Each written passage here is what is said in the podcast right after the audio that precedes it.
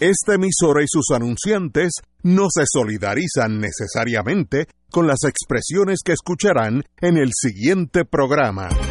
Son las 5 de la tarde, hora de escuchar Fuego Cruzado, el programa de más credibilidad en la radio puertorriqueña, en las voces de Ignacio Rivera, Néstor Duprey y sus panelistas invitados con su discusión política dinámica e incisiva de los acontecimientos más importantes del momento. Fuego Cruzado comienza ahora.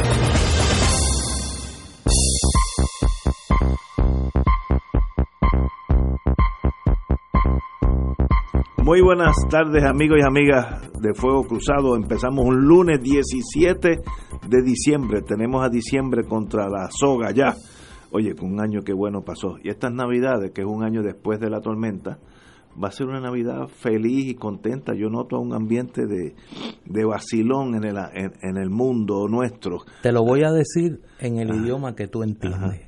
Speak for yourself. Hay alguno que todavía está con la tormenta, pero no. Speak for yourself. este va a ser una Navidad bien llena de, cariño, de amor, de música. Hace unos, eh, ayer yo estuve, no sé en qué programa. Ah, en el programa de, de Benny Frankie Cerezo el domingo.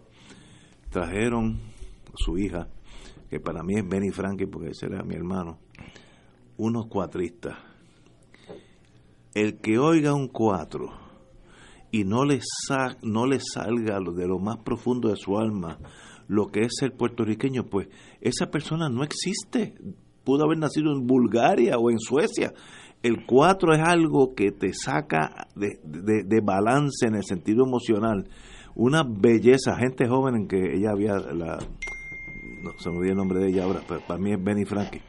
Eh, Rosana, Rosana eh, trajo unas personas que por la voz se, ve que es joven y tocan ese cuatro. Eso es la puertorriqueñidad más profunda que existe en Puerto Rico. Olvídate de los gallos, del morro, del yunque, no, no, el cuatro. Así que ayer yo estuve elevado con la música en el programa de Benny Frankie Cerezo. Bueno, ya que estamos en los puertorriqueños, antes que todo tenemos con nosotros al amigo y hermano Juan Dalmao, secretario general del PIB. Un privilegio tenerte aquí como siempre. Igualmente, un placer estar de vuelta. Solo pido un, segundo de privilegio personal porque es la primera vez que participo del programa luego de, la partida de, del amigo licenciado Carlos Galliza. Eh, y aunque tuve la oportunidad de expresar allí a su familia, a sus colaboradores, como tanto Ignacio como Néstor, eh, mi solidaridad y pésame ante su partida, eh, tengo que hacerlo también como un deber ante la audiencia que por tantos años lo escuchó y lo seguía. Eh, y que hoy todavía continúan sintonizando, mi respeto y, fue un defensor de la nacionalidad puertorriqueña, de la independencia eh, y un paladín de las causas justas de este pueblo. Así que, que descansen en paz.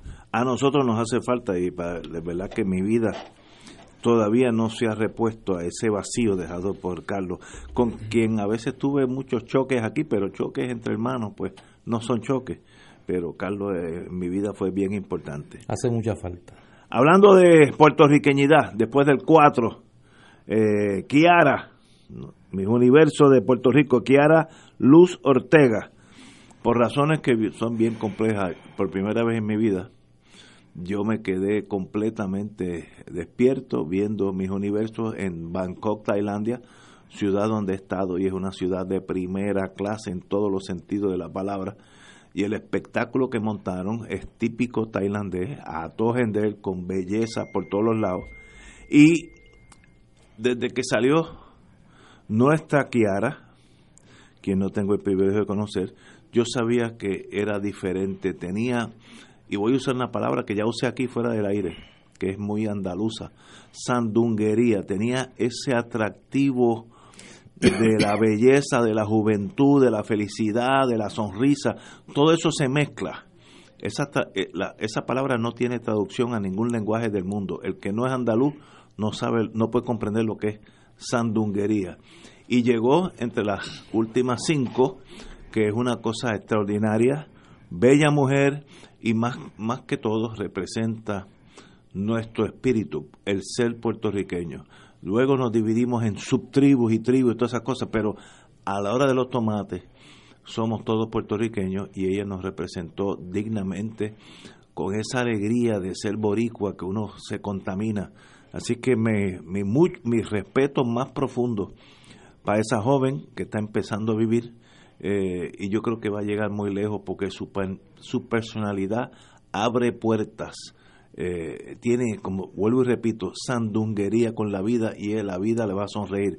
Lo mejor para Kiara Luz Ortega, que de paso la Mitsubishi ya está eh, cogiendo pon porque ellos tienen un carro que se llama Kiara y están diciendo que es tan bonita como, como ella, pero eso es marketing, eso es otra cosa.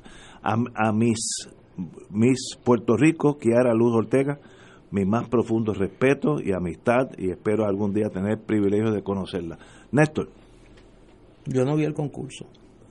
Yo eh, me enteré de lo que estaba pasando por el, los alertas que ah, recibía. Le, empezaron a mandar. Eh, de manera incontrolable por el periódico El Nuevo Día. Eh, así que no. Como dicen en otro contexto, paso. Compañero Don Juan Dalmau. Pues mira, yo, te diré lo siguiente, yo estaba ajeno a, a todo este asunto de, de, este concurso, pero, pero quiero dar una, nota anecdótica de algo que acaba de poner en contexto eh, Ignacio.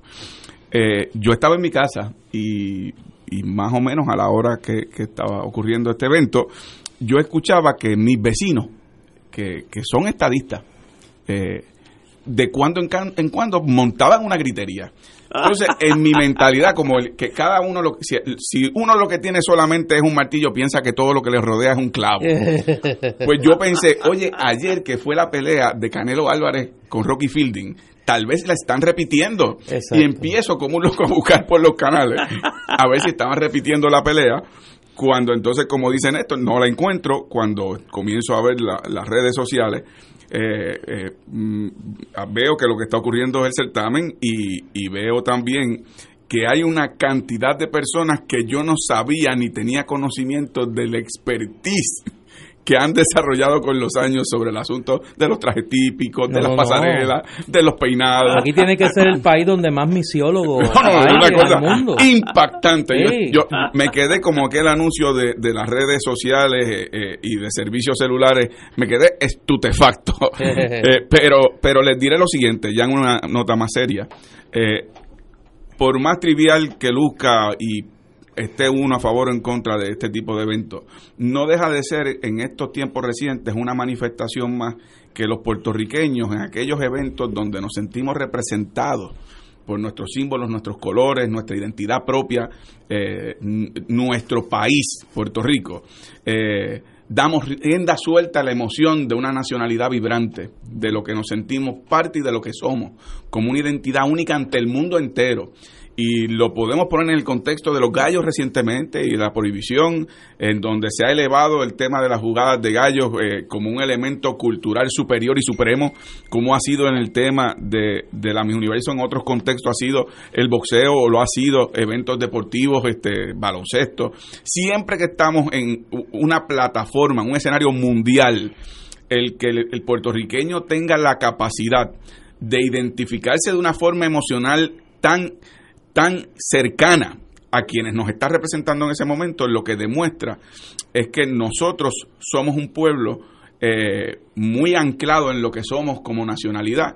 Y yo creo que aunque son ejemplos que, que, no son tal vez los más gloriosos como épicas de una patria, no deja de ser un elemento que es una válvula que mide eh, ese orgullo patrio, ese orgullo personal como puertorriqueños que sentimos cada uno de nosotros, en donde, donde vemos la mona estrellada, eh, sean científicos, sean artistas, sean poetas, sean cantantes, eh, nos sentimos igualmente orgullosos y representados y yo creo que eso es parte de, de, lo, que, de lo que se ha logrado. Yo, yo pienso que un país como el nuestro, que, que, así, que es la colonia más antigua del mundo, su tabla de salvación ha sido precisamente el fortalecer ese elemento de identidad propia y de, y de cultivar y cosechar esa identidad como una nacionalidad eh, única ante el mundo entero. Así que en ese contexto debo decir que enhorabuena, enhorabuena.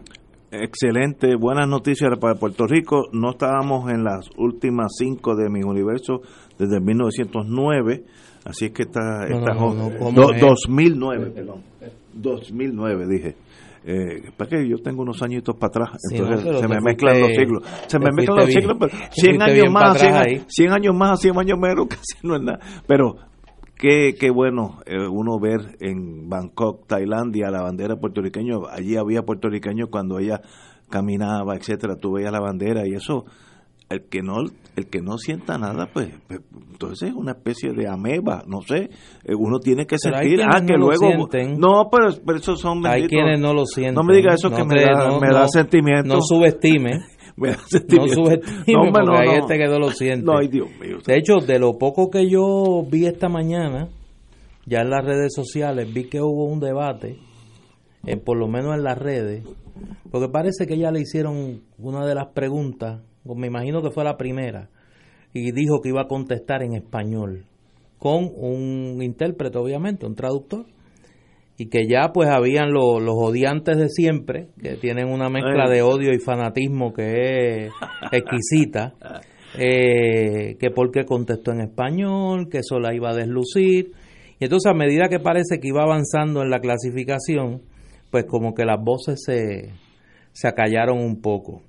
Eh, pero para que tú veas hasta dónde llega el, el nivel del fanatismo, ¿no? no no pero es que el fanatismo es la el adverso a la inteligencia el fanatismo pues con esa gente sí que uno no Pero yo coincido con Juan, no tan solo en este tema, yo creo que yo creo que hay pocos países, y ahora lo digo en serio, donde a este tipo de concursos se le brinda tanta importancia. Y a mí me parece que, más allá de otras consideraciones, que no voy a traer para no causar la ira de los mortales, eh, hay un elemento de que es un refugio de la identidad y que es un, que, que es un espacio donde Puerto Rico eh, compite por sí mismo. Y me parece que en ese sentido como en el deporte como en la música esas expresiones de la nacionalidad pues a lo mejor nosotros no tenemos esa esa, e- e- esa vocación a la, a la expresión heroica tradicional de otros pueblos, ¿no?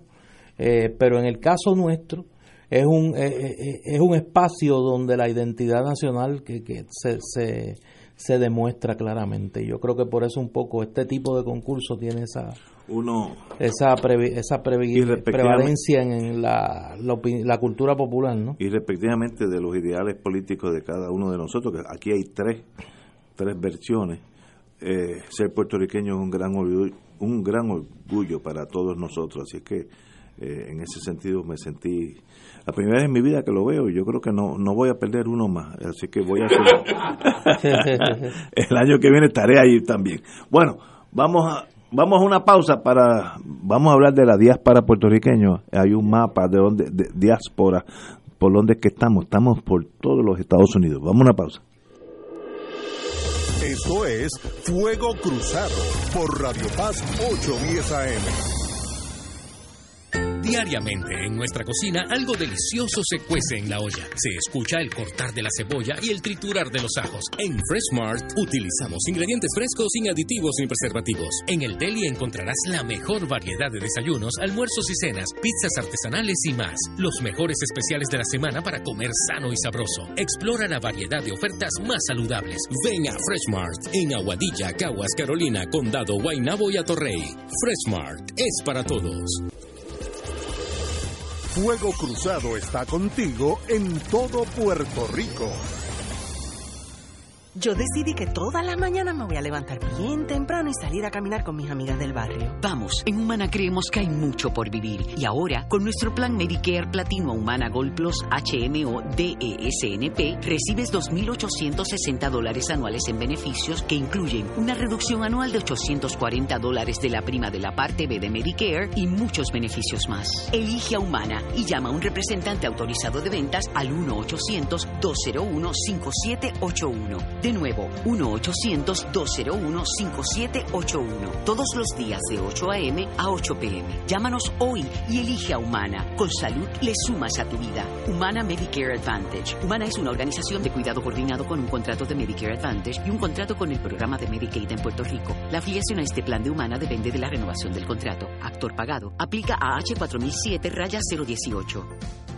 Radio Paz te ofrece el mejor motivo para levantarte temprano y disfrutar el comienzo de un nuevo día de lunes a viernes con Enrique Liboy y Radio Paz en la mañana. La dosis perfecta de noticias, deportes y éxitos musicales de todos los tiempos, humor y curiosidades, calendario de actividades y tus peticiones musicales por el 787 300 4982 Conéctate con el 810 AM de lunes a viernes con Enrique Liboy y Radio Paz en la mañana.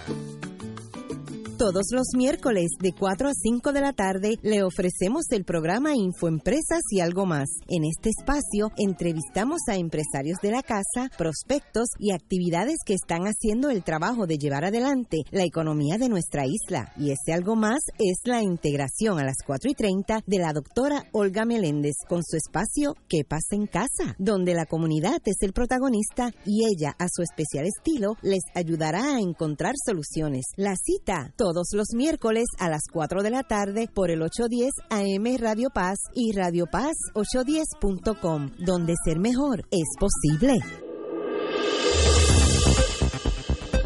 Y ahora continúa Fuego Cruzado.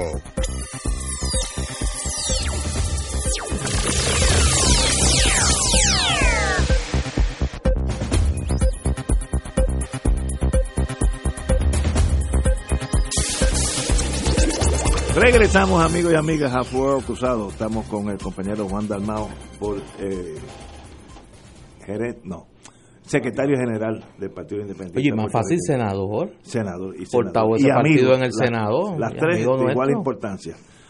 Hay un artículo, retrato de la diáspora, diáspora metropolitana, que la verdad que uno cuando mira dónde hemos ido, y ahí yo estoy, yo en caí por muchos años y ahora mis cuatro hijos también han caído en esas estadísticas. Los puertorriqueños están por todos los Estados Unidos. Nueva York pues sigue siendo el número uno con un millón dos puertorriqueños. Washington 67 mil, Boston 143 mil, ahí yo tengo dos hijos. Cleveland 80, 69 mil, Chicago 202 mil, Atlanta 51 mil, Orlando 380 mil, eh, Tampa 195, Dallas 43 mil 146, esos son de recién llegada. Oklahoma City 3.982, Denver, ahí está mi, mi querido dentista que después de María se fue para Denver, Colorado. Yo creo que cuando vaya, tengo tanta confianza en él que voy allá a, a ser tratado por él a Denver, Colorado. Tres- 13.800 puertorriqueños, Phoenix 26.000, Las Vegas 20.000, Los Ángeles, Los Ángeles 62.000 y San Francisco 29.000 y Seattle, Washington, una ciudad preciosa, 20.000. Otras palabras, el, el, el ciudadano puertorriqueño que nace aquí emigra igual en igual proporción que los sicilianos en Italia, donde cuando naces en Palermo o en Messina, eh, básicamente es hacia dónde te vas a ir. Eh, eso es en Italia, nosotros tenemos algo de eso y obviamente por lo que por los números que hemos tirado aquí, la mitad de la, nuestra población puertorriqueña étnica se encuentra en Estados Unidos. ¿Eso trae algún cambio hacia nosotros en, nuestro futuro aquí en Puerto Rico? ¿Afecta, no afecta? ¿Qué simboliza eso? El fracaso de, de Puerto Rico como, como un estado económico viable eh, o sencillamente la emigración normal hacia el- la nación americana, la primera economía del mundo. ¿Qué significa esa migración masiva, literalmente de costa a costa de los Estados Unidos? Porque los números, aún en el centro de Estados Unidos, Denver, Oklahoma City, Dallas, Phoenix, hay comunidades grandes puertorriqueñas. ¿Qué significa? ¿Cómo nos afecta? ¿Qué quiere decir eso? Néstor. Mira, yo creo que uno de los temas más importantes y que menos se discute en el detalle que se debe que se debe analizar es el impacto que tiene esta nueva ola eh, migratoria eh, de puertorriqueños a los Estados Unidos, el perfil, y en eso me parece que lo que hace el nuevo día hoy es importantísimo, eh, el perfil de esa población en comparación con otras olas migratorias de puertorriqueños a Estados Unidos en el pasado, particularmente la que más he estudiado, que es la que se produce en la década de los 40 y de los 50. Y, eh, y más aún, eh, el impacto eh, que tiene esa población en el Puerto Rico que dibuja, es decir, el Puerto Rico que se queda, y el efecto que va a tener la integración a tiempo parcial o a tiempo completo de esta población en la sociedad norteamericana.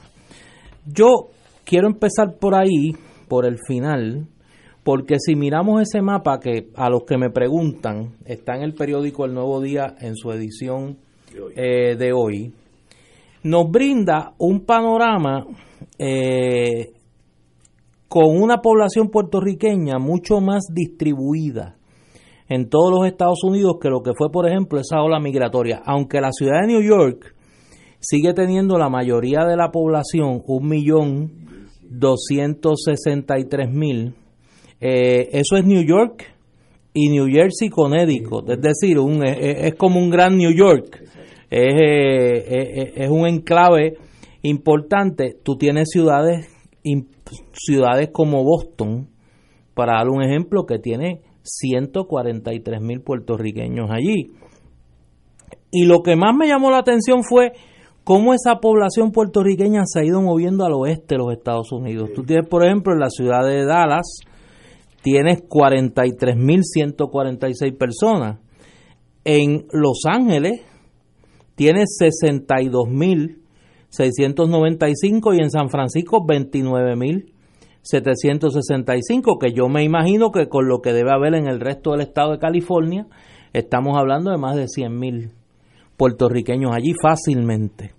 Ahora bien, hay un elemento que a mí me parece que, que estando Juan aquí es importante discutirlo, es el efecto que la realidad de que un sector importante de la población, que muchos plantean que es más de la mitad, vive en los Estados Unidos, de los puertorriqueños. Es decir, tú tienes más puertorriqueños en Estados Unidos que aquí, en Puerto Rico.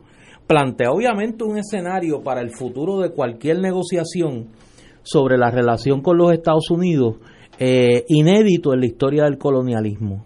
Yo no recuerdo y me corrigen personas que han estudiado el tema del colonialismo eh, más que yo, una colonia que haya tenido que negociar términos y condiciones para su independencia eventual, donde más de la mitad de su población habita en la metrópoli. O sea, eso no ocurrió con Argelia y Francia, eso no ocurrió, no ocurrió en los países que conocemos eh, de la primera ola descolonizadora, la India, con, eh, con el Reino Unido, eh, el caso de, de la Palestina luego Israel. Es decir, esto es un hecho inédito. Lo que va a requerir que la fórmula de transición del régimen colonial hacia la, la, soberanía plena, hacia la independencia, sea distinta también. Y me parece a mí que ese es un factor que el independentismo puertorriqueño, no digo el PIB porque el PIB desde, desde el 1980 eh, ha reconocido en su programa la necesidad de un, de un eh, proceso de transición que incluye el tema de la ciudadanía y el futuro de la misma, y más aún el proceso del 89 al 91. Pero parece que hay todavía sectores en el independentismo que no han eh, factorizado esa realidad a la hora de su discurso, ¿no? Y me parece que en ese sentido es interesante ese artículo. Hay otros estudios sobre el tema que, que van mucho más allá. Eh, me llama la atención, y con esto le paso a Juan, la edad. Eh, es una población mucho más joven que la media de la edad que se de los que se quedan en Puerto Rico. Correcto. O sea, estamos hablando de, de, de 26, 30 años, cuando la población en Puerto Rico, la media sería eh, 40 años. Mira, me escribe un amigo aquí, que le mando un abrazo desde aquí, no lo tiro al medio porque es conocido y no lo quiero no lo quiero calentar más de lo que está. Eh, Surinam es un caso similar al caso de Puerto Rico. Habrá que mirarlo a los que nos gusta buscar modelos por ahí de ver cómo se pueden hacer las cosas. Bueno, en primer lugar, el, el artículo responde a un retrato de la diáspora puertorriqueña en los Estados Unidos, lo cual debemos distinguir porque eh, no se trata de unos números que reflejan la más reciente ola migratoria en Puerto Rico. Estamos hablando de una diáspora que se nutre. En general. General, eh, porque incluso en los Estados Unidos, los puertorriqueños ubicados allá han tenido entre ellos ese debate de hasta, hasta dónde llega el tema de, de, quién es o no puertorriqueño y quién pertenece o no a, esa diáspora. Yo tengo una visión la más amplia, pero, pero ese debate existe, así que el artículo no lo precisa. Pero aún así, no hay duda que los datos por lo que por lo que pude por lo que pude ver cuando indica que que más de la mitad de nuestra población reside en los Estados Unidos es que le están dando la lectura más amplia y tratándose de todos los niveles de olas migratorias y la migración constante que ha habido en Puerto Rico hasta los tiempos más recientes producto de la crisis económica y de lo que fue el impacto de María. Yo creo que aquí hay un fenómeno que hay que medir en tres dimensiones. Número uno, el impacto que tiene en Puerto Rico con respecto al comportamiento político electoral. Por ahí va. Número dos, el planteamiento que hace Néstor en un momento en donde haya una confrontación política sobre el tema del estatus de Puerto Rico. Y número tres, la inserción de esos sectores dentro de la propia política estadounidense. Entonces, en ese aspecto, te tengo que decir que en el primer lugar, en el caso del efecto que tiene la política electoral en el país, yo creo que la ola migratoria más reciente que viene de los últimos 10 años, en donde decenas de miles, eh, cientos de miles de puertorriqueños se fueron del país, pero agudizándose con el tema de la crisis de María, primero con la crisis fiscal económica. Después de todo, Puerto Rico es un país cuya fuerza laboral activa es de un 40%. Eh, el 60% de la población no está insertada en la fuerza laboral. Eh, no hay creación de nuevos empleos, no hay competitividad. Eh, es natural que aquellos que tienen la oportunidad de, buscar otras, otras alternativas, bueno, porque así lo hagan y, viajan donde encuentran que tienen familiares, que tienen vecinos, que tienen amigos que los pueden apoyar en la transición. Yo, la lectura que le he dado y las encuestas que me han comentado se han hecho particularmente por parte del PNP es que el perfil del elector de más reciente cuño eh, es mayoritariamente eh, proestadista, pro PNP, que de otros sectores ideológicos. Y eso tiene un impacto en el proceso político electoral en el país. Eh, en la pasada campaña hubo elementos novedosos como las candidaturas independientes, entre otros, pero hay que medir también el que el resultado electoral del doctor Ricardo Rosselló fue con un 41%, que eso es reflejo de, de una merma dramática al partido de mayor base electoral identificada por encuestas. David Bernier, el, candidato del Partido Popular, que se supone cogería una pela, perdió por 3%. Eh, así que eso puede ser un indicador de que a quien más está afectando recientemente esa migración es al PNP y al movimiento estadista. La falta de participación en el plebiscito del 2017, además de estimulado por el boicot y por la idea de que habían incluido el territorio, muestra de eso también. En segundo lugar, el planteamiento sobre el tema del estatus eh, yo pienso que, como señala Néstor, en el caso del Partido Independentista, nosotros desde hace décadas, pero mayormente definido en el proceso del 1989 al 91, que fue el proyecto Johnston, el proyecto del Senado 712, del Senado Federal, uno de los elementos esenciales era el tema de libre tránsito, del acuerdo pactado, tomando en cuenta precisamente que había una población muy grande de puertorriqueños en los Estados Unidos. Y ahí entraba también el tema de la posibilidad de las dobles ciudadanías. Hay un artículo de Rubén Berrío en el libro eh, Independencia, Imperativo del siglo XXI. Eh, así que yo, yo creo que, esos son elementos que están sobre la mesa y creo que con los nuevos avances que ha habido a nivel global eh, tendrían un espacio en la mesa de negociación. Pero ciertamente hay que ajustar a las realidades globales y a las realidades socioculturales de nuestra población, de nuestro pueblo, de nuestra nacionalidad. El hecho de que allá vive más de la mitad de la población. Y ese acceso familiar, ese nexo, los de allá poder venir acá, a su tierra, a su patria, a ver su familia, y los de acá visitar su familia allá, es un elemento que estará en el tema de, de negociación, sin duda alguna, y que es algo ya ensayado en los procesos anteriores en el Congreso. En tercer lugar, el impacto de esa población en los Estados Unidos.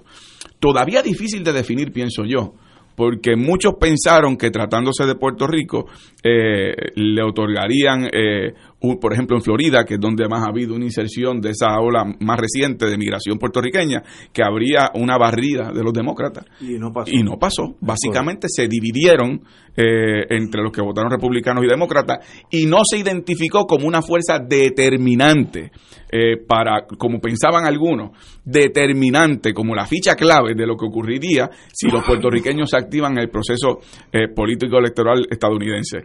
Lo que sí pienso es que de, de integrarse en ese proceso, aquellos que viven allá y que están viviendo allá, un elemento esencial va a tener que ser más que su voto, su activismo para presionar a los Estados Unidos a mirar el caso de Puerto Rico, a reexaminarlo con lupa y a encaminar un proceso de descolonización en donde finalmente los puertorriqueños podamos decidir, porque parte de la tragedia de la migración puertorriqueña a los Estados Unidos, creo que lo mencionó Ignacio, es precisamente las graves limitaciones de un régimen colonial que ya no crece, es un régimen bonsai, parecerá un árbol, pero no tiene capacidad de crecimiento porque está diseñado para ser un árbol enano. Y el ELA colonial eh, creció en su tamaño minúsculo, pero no crece más, al contrario, se está marchitando, eh, por no decir que está gravemente marchito. Y yo pienso que eh, esos elementos con respecto a ese retrato, que me parece interesantísimo porque son datos que aún después de María no se habían divulgado, eh, son valiosos para esos tres análisis eh, que, que yo he querido traerles a la mesa hoy. Sería interesantísimo algún sociólogo hacer de- no, más bien un demógrafo, ¿no? un demócrata, no, ver la transición emocional dash política del puertorriqueño que migra, eh, por ejemplo, una hija mía que se fue a New Hampshire, puertorriqueña, se estudió sus estudios en Puerto Rico, está en New Hampshire, se casa en New Hampshire y ver esa transición hacia, y yo no sé la respuesta, seguir puertorriqueña o hacerse americana, porque los hijos van a la escuela, o sea, empieza un proceso de integración, los hijos de ella, pues ya el lenguaje primario es el inglés, y los nietos hablarán español con dificultad, es el proceso. Ese proceso liquida esa puerto, puertorriqueñidad en esos casos donde no hay un gueto grande que esa, esa, ese grupo eh, continúe con su lenguaje, con sus tradiciones, etcétera, etcétera. Yo no tengo idea lo que me estoy preguntando, pero sería interesantísimo ver esos puertorriqueños que se fueron a Texas, donde son una minoría minúscula, eh, en Arizona, en Nuevo México, eh, pasados 20, 30 años, ¿de verdad siguen siendo puertorriqueños? Yo creo que los que se fueron originalmente sí, pero sus hijos, sus nietos, pues eh, sería interesantísimo ver si hay una magia que continúan siendo nuestros. Eh, a mí me gustaría que mis nietos fueran igualitos que yo, pero, pero tengo dificultad porque algunos apenas hablan español. Interesantísimo ese estudio, no sé la respuesta, pero al- alguien, o sociólogo, demógrafo, lo que usted quiera, ¿qué, qué son de los puertorriqueños? Segunda, tercera generación en, en los Estados Unidos. De ahí salieron Particularmente los, los de esta ola eh, nuevas. los sí. de esta ola nueva. Hay un elemento que abona a la hipótesis de Juan y es la interpretación que desde el Partido Demócrata, recuerdo un artículo que escribió el querido amigo Fede de Jesús, hay una preocupación en el Partido Demócrata sobre el efecto político de esta nueva ola de migración puertorriqueña porque da la impresión por los números que está votando menos por el Partido Demócrata de lo que era la identificación política tradicional de los puertorriqueños y que ahí hay un ahí hay una eh, penetración republicana mayor. Uno tendería a pensar, extrapolando ese dato, que esa emigración es entonces eminentemente estadista y PNP y que allá pues ha hecho el tránsito al republicanismo porque se, se identifica más con él, con, con, con, el republicanismo desde su origen acá en Puerto Rico. Es obviamente una hipótesis que uno tendría que pues hacer un estudio de sociología política mucho más profundo, pero apuntaría a que no está lejos de la realidad lo que Juan plantea de que podría ser que esta emigración esté rompiendo mucho más eh, en detrimento en Puerto Rico del PNP. Claro, hay otro elemento que es que te va, te va a producir para las elecciones del 2020 un electorado con una edad mucho mayor en términos promedio que electorados pasados. Y eso puede tener unos efectos al interior de los partidos políticos en términos de eh, su, su mensaje, los sectores, el mercado electoral al que van a impactar. Y eso pues habrá que verlo luego, pero pero es algo que hay que tener hay, que tener eh, hay que estar pendiente a eso. Se dice que vamos a la pausa pero un segundito nada más para para abonar. No sé si volvamos al tema.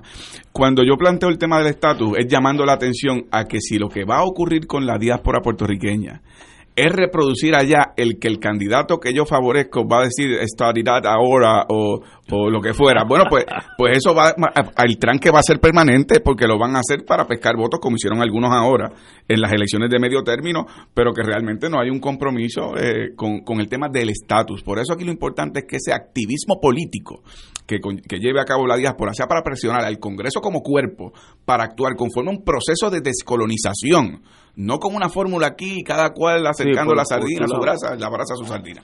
Estoy totalmente de acuerdo. Señores, vamos a una pausa, amigos. Fuego Cruzado está contigo en todo Puerto Rico. Todos los jueves Radio Paz y la Administración del Seguro Social te ofrecen un espacio informativo para orientarte y aclarar tus dudas sobre los derechos, requisitos y obligaciones para poder disfrutar de sus beneficios. Plantea tus preguntas por el 787-300-4982 y conoce antes que nadie los detalles concernientes a cambios y nuevas regulaciones, escuchando todo sobre Seguro Social con Víctor Rodríguez los jueves de 2 a 3 de la tarde por Última hora, última hora, comenzando este próximo lunes 17 de diciembre y todos los lunes, Equino Musical con Manolo Almeida y su grupo. En Nueva Casa Radio Paz 810 AM y nuevo horario de 9 a 10 de la mañana. Temas variados sobre el mundo del caballo y su gente, equinoterapia, medicina veterinaria, herraje, toma, raza y modalidades como paso fino, paso, andadura, salto, rodeo y otros. Hablamos de caballos porque sabemos de caballos. Todos los lunes por Radio Paz 810 AM, Equino Musical. En Buenos Días Familia, por Radio Paz 810 AM, a las 10 de la mañana de lunes a viernes, acompañas a Judith Felicie en una agenda de interés para ti, de lo que quieres escuchar, aprender y disfrutar. Comparte con sus invitados, como el doctor Edgardo Rosario Burgos y su consultorio radial, la psiquiatra María Teresa Miranda en Familia, Crisis y Soluciones, y la doctora Ada Rosabal hablando de fe, el periodista Javier Santiago con lo mejor de la cultura popular entre muchos temas. Buenos días familia, de lunes a viernes por Radio Paz 810 AM. ¿Sabías que existen cooperativas de trabajo, agrícola, vivienda, transporte, supermercados, farmacias, comunales, juveniles, entre otras.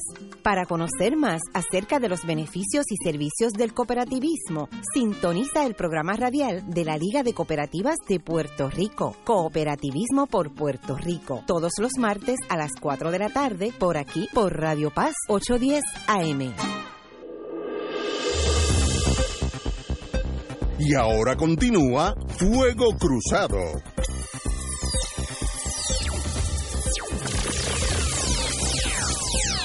Vida hay imágenes que son tan bonitas. Hoy yo vi en la mañana en televisión y luego en la prensa está saliendo ahora. Eh, un policía, eh, una emotiva imagen, donde un policía detiene a un ciudadano que está hablando por teléfono, lo cual es un delito y con eso no hay problema. Eh, pero cuando lo detiene se da cuenta que este señor está en cantos literalmente, emocionalmente, porque lo estaban llamando para decirle que su hermano menor se había matado en una motora y este señor literalmente se desploma en la calle, se desploma. Y la foto es el policía olvidándose ya de la infracción, del boleto, de esas cosas, dan, consolándolo, pasándole la mano por, la, por el hombro. Y, y eso demuestra lo bonito del ser humano y lo bonito de la policía en ese momento. Así que nosotros que a veces le metemos caña a la policía por muchos de sus errores, eh, a veces maltrato con las minorías, que eso es real. Eh, esto es todo lo contrario un policía que sale de su deber se torna ser humano le, le pasa la mano a un ser humano que está recibiendo una noticia en ese instante devastadora y lo consuela eh, eso es el mejor de los espíritus lo mejor la mejor fase de lo que es un policía de Puerto Rico así que a este señor que no tengo el nombre aquí no está en eh, Javier Javier Muñoz, el agente, agente Javier Muñoz. Usted representa lo mejor de la policía de Puerto Rico. Se, acuéstese hoy sabiendo que usted ha hecho su deber. Aquello que en nuestros, en nuestros años mozos tuvimos muy relacionado con ese mundo policíaco. Eh, qué bonito saber que hay gente como usted en la policía de Puerto Rico. Juan. Bueno, mira, yo vi la imagen temprano en la mañana y, me vino a la mente muchas de las cosas que has dicho. La idea de una persona en el cumplimiento del deber como parte de, del aparato de seguridad eh, del país y que, y que ha sido visto en los últimos tiempos eh, por las noticias negativas. Es decir, aquí recientemente se publica una nota en donde hay 82 eh, eh, muertes a causa de intervenciones de la policía que están siendo investigadas porque fueron muertes eh, utilizando excesos de fuerza, los señalamientos del monitor federal con respecto eh, a las violaciones de derechos civiles, las intervenciones en manifestaciones, como señala, particularmente el tema del trato a las minorías étnicas y políticas.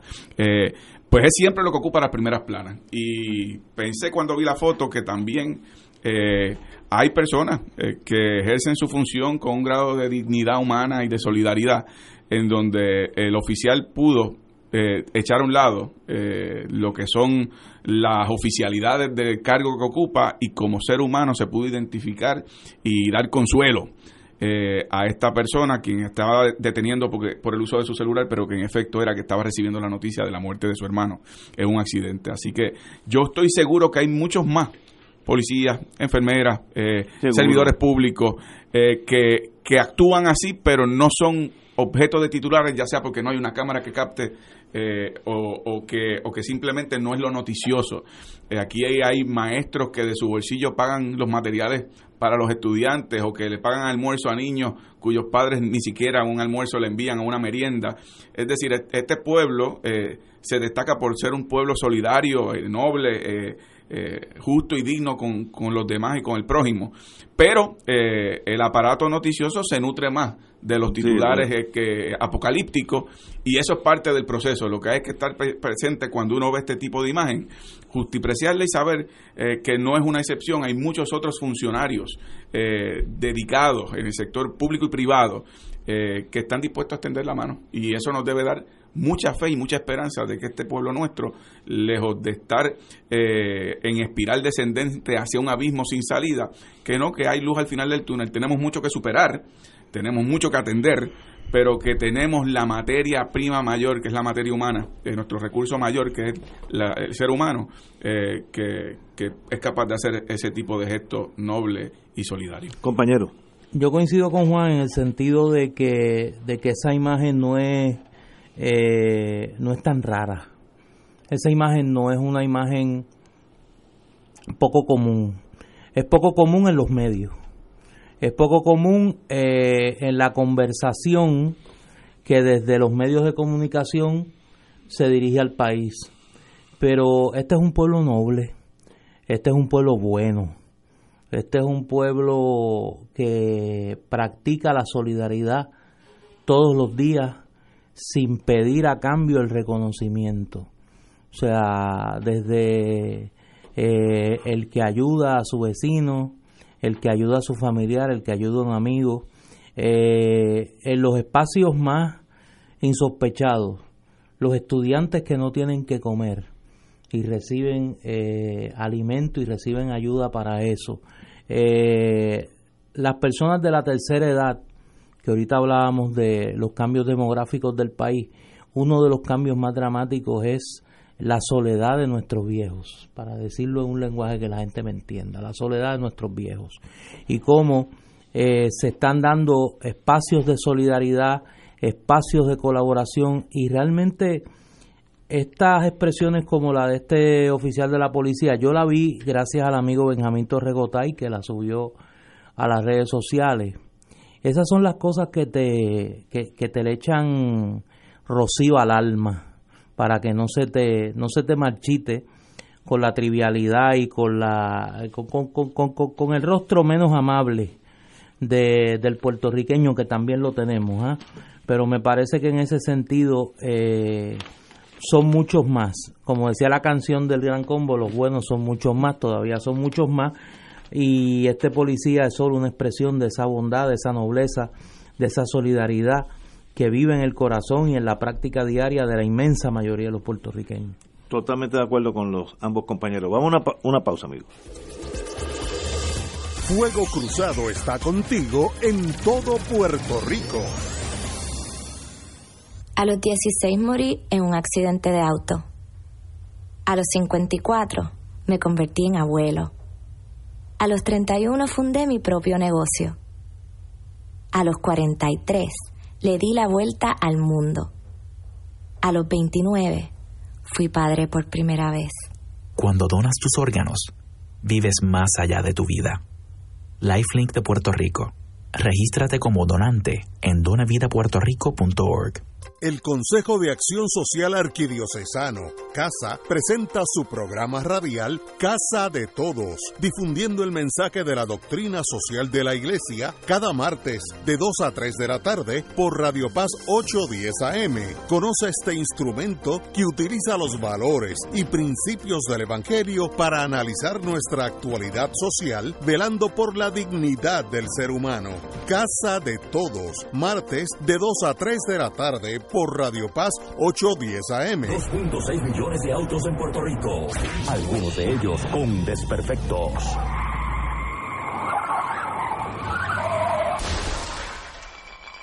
Autocontrol.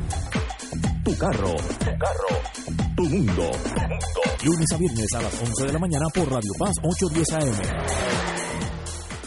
Radio Paz te ofrece el mejor motivo para levantarte temprano y disfrutar el comienzo de un nuevo día de lunes a viernes con Enrique Liboy y Radio Paz en la mañana. La dosis perfecta de noticias, deportes y éxitos musicales de todos los tiempos, humor y curiosidades, calendario de actividades y tus peticiones musicales por el 787-300-4982. Conéctate con el 810 AM de lunes a viernes con Enrique Liboy y Radio Paz en la mañana. Y ahora continúa Fuego Cruzado.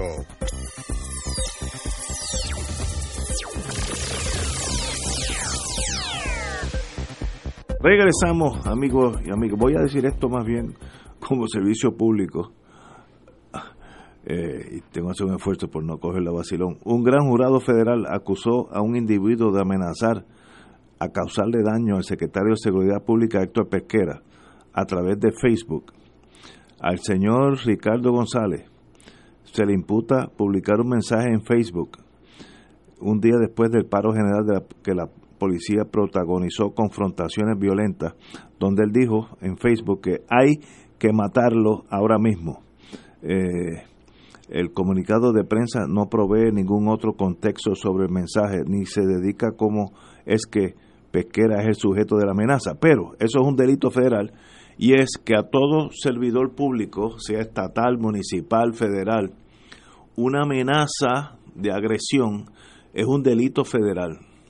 Y yo sé, yo he bregado con dos casos de esos de mi vida, en mi vida como abogado en la federal y me he sorprendido que los señores no sabían que eso era un delito, no, desconocían que tú decirle, mira, este Provost Marshall, si tú haces eso, yo te voy a arrancar la cabeza.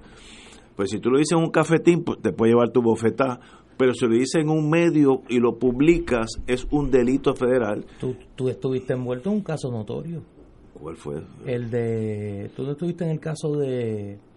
De Carlos Irizarry, del pintor. Sí, seguro, seguro. Contra el presidente Ford. Que fue preso. Sí. Creo que cumplió cinco años, yo era fiscal. Así que digo esto como servicio público, que una cosa es nosotros usar el Facebook y para lo que queramos, eh, yo me niego a leer el Facebook, todos los días tendría 100 mensajes, así que no, no puedo vergar con Facebook. Pero la gente piensa que eso es un correo privado. No, no, es un correo público. Lo que usted pone en Facebook lo puede estar viendo allá en, el Upper Mongolia, alguien allí, 20 eh, bajo cero, pueden estar viendo en Facebook que, usted mandó aquí. Por tanto, mucho cuidado con hacer amenazas públicas porque es un delito federal. Usted no tiene que darle un piñazo al político, en este caso jefe de la policía. Con la mera amenaza se constituye un delito y hay unas guías federales que usted se puede chupar dos, tres, cuatro, cinco años fácilmente. Lo digo para que no pase, porque yo estoy seguro, los dos casos donde yo estaba intervenido, eh, me di cuenta que estos señores eran un vacilón más que otra cosa y, pasan un susto, por no decir otra cosa. Bueno, seguimos. Eh, estábamos hablando ahorita de, de, la, de la causa de la emigración, pero hay un, hay un hay un artículo de fondo de Marga Párez Arroyo eh, en torno a la juventud, que básicamente el título lo dice todo, difícil para los jóvenes de Puerto Rico salir de la pobreza. Ese es el detonante mayor de la emigración. Si usted no tiene opción, por talentoso que sea o por lento que sea, una de las opciones es irse a Estados Unidos eh, a buscar nueva fortuna. Y aquí dice por los problemas que han, tenido, eh, dice el negociado de estadística, etcétera, entre el desempleo aquí es entre 16 a 19 años es 32% y el 20 a 24 años es el 20.6%, que es altísimo, y sencillamente, mientras eso suceda, y eso es por la economía, eso no, no es fácil de solucionar, eh, mientras esos factores económicos sucedan, estos jóvenes llenos de talento, llenos de futuro, eh, no hay cosa peor, yo, yo no sé quién fue el pensador que dijo, no hay cosa peor que el perder una mente de un ser humano, que se quede en la nada, eh, y sencillamente pues aquellos números que decíamos al principio del programa de la emigración tiene que ver mucho con eso, que aquí no hay esa posibilidad de un joven empezando a vivir, literalmente empezando a letear, como dirían en el campo, no tiene posibilidad de un empleo y pues tiene que emigrar o, entrar a las Fuerzas Armadas. Por eso es que nosotros siempre llenamos la cuota de las Fuerzas Armadas porque sencillamente es una forma de salir del desempleo. Compañero, don Néstor.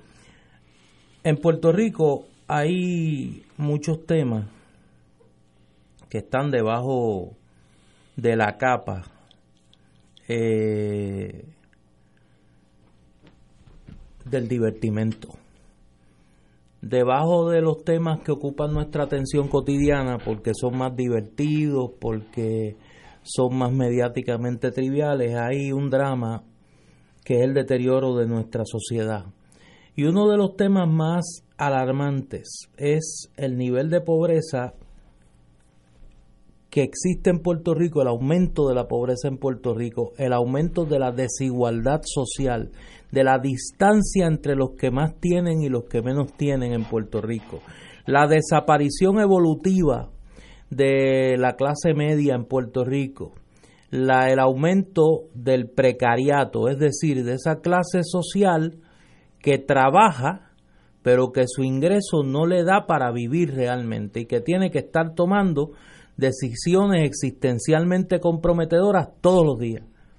Hoy pago la luz o compro las medicinas. Hoy pago la casa o pago eh, el agua o pago la luz.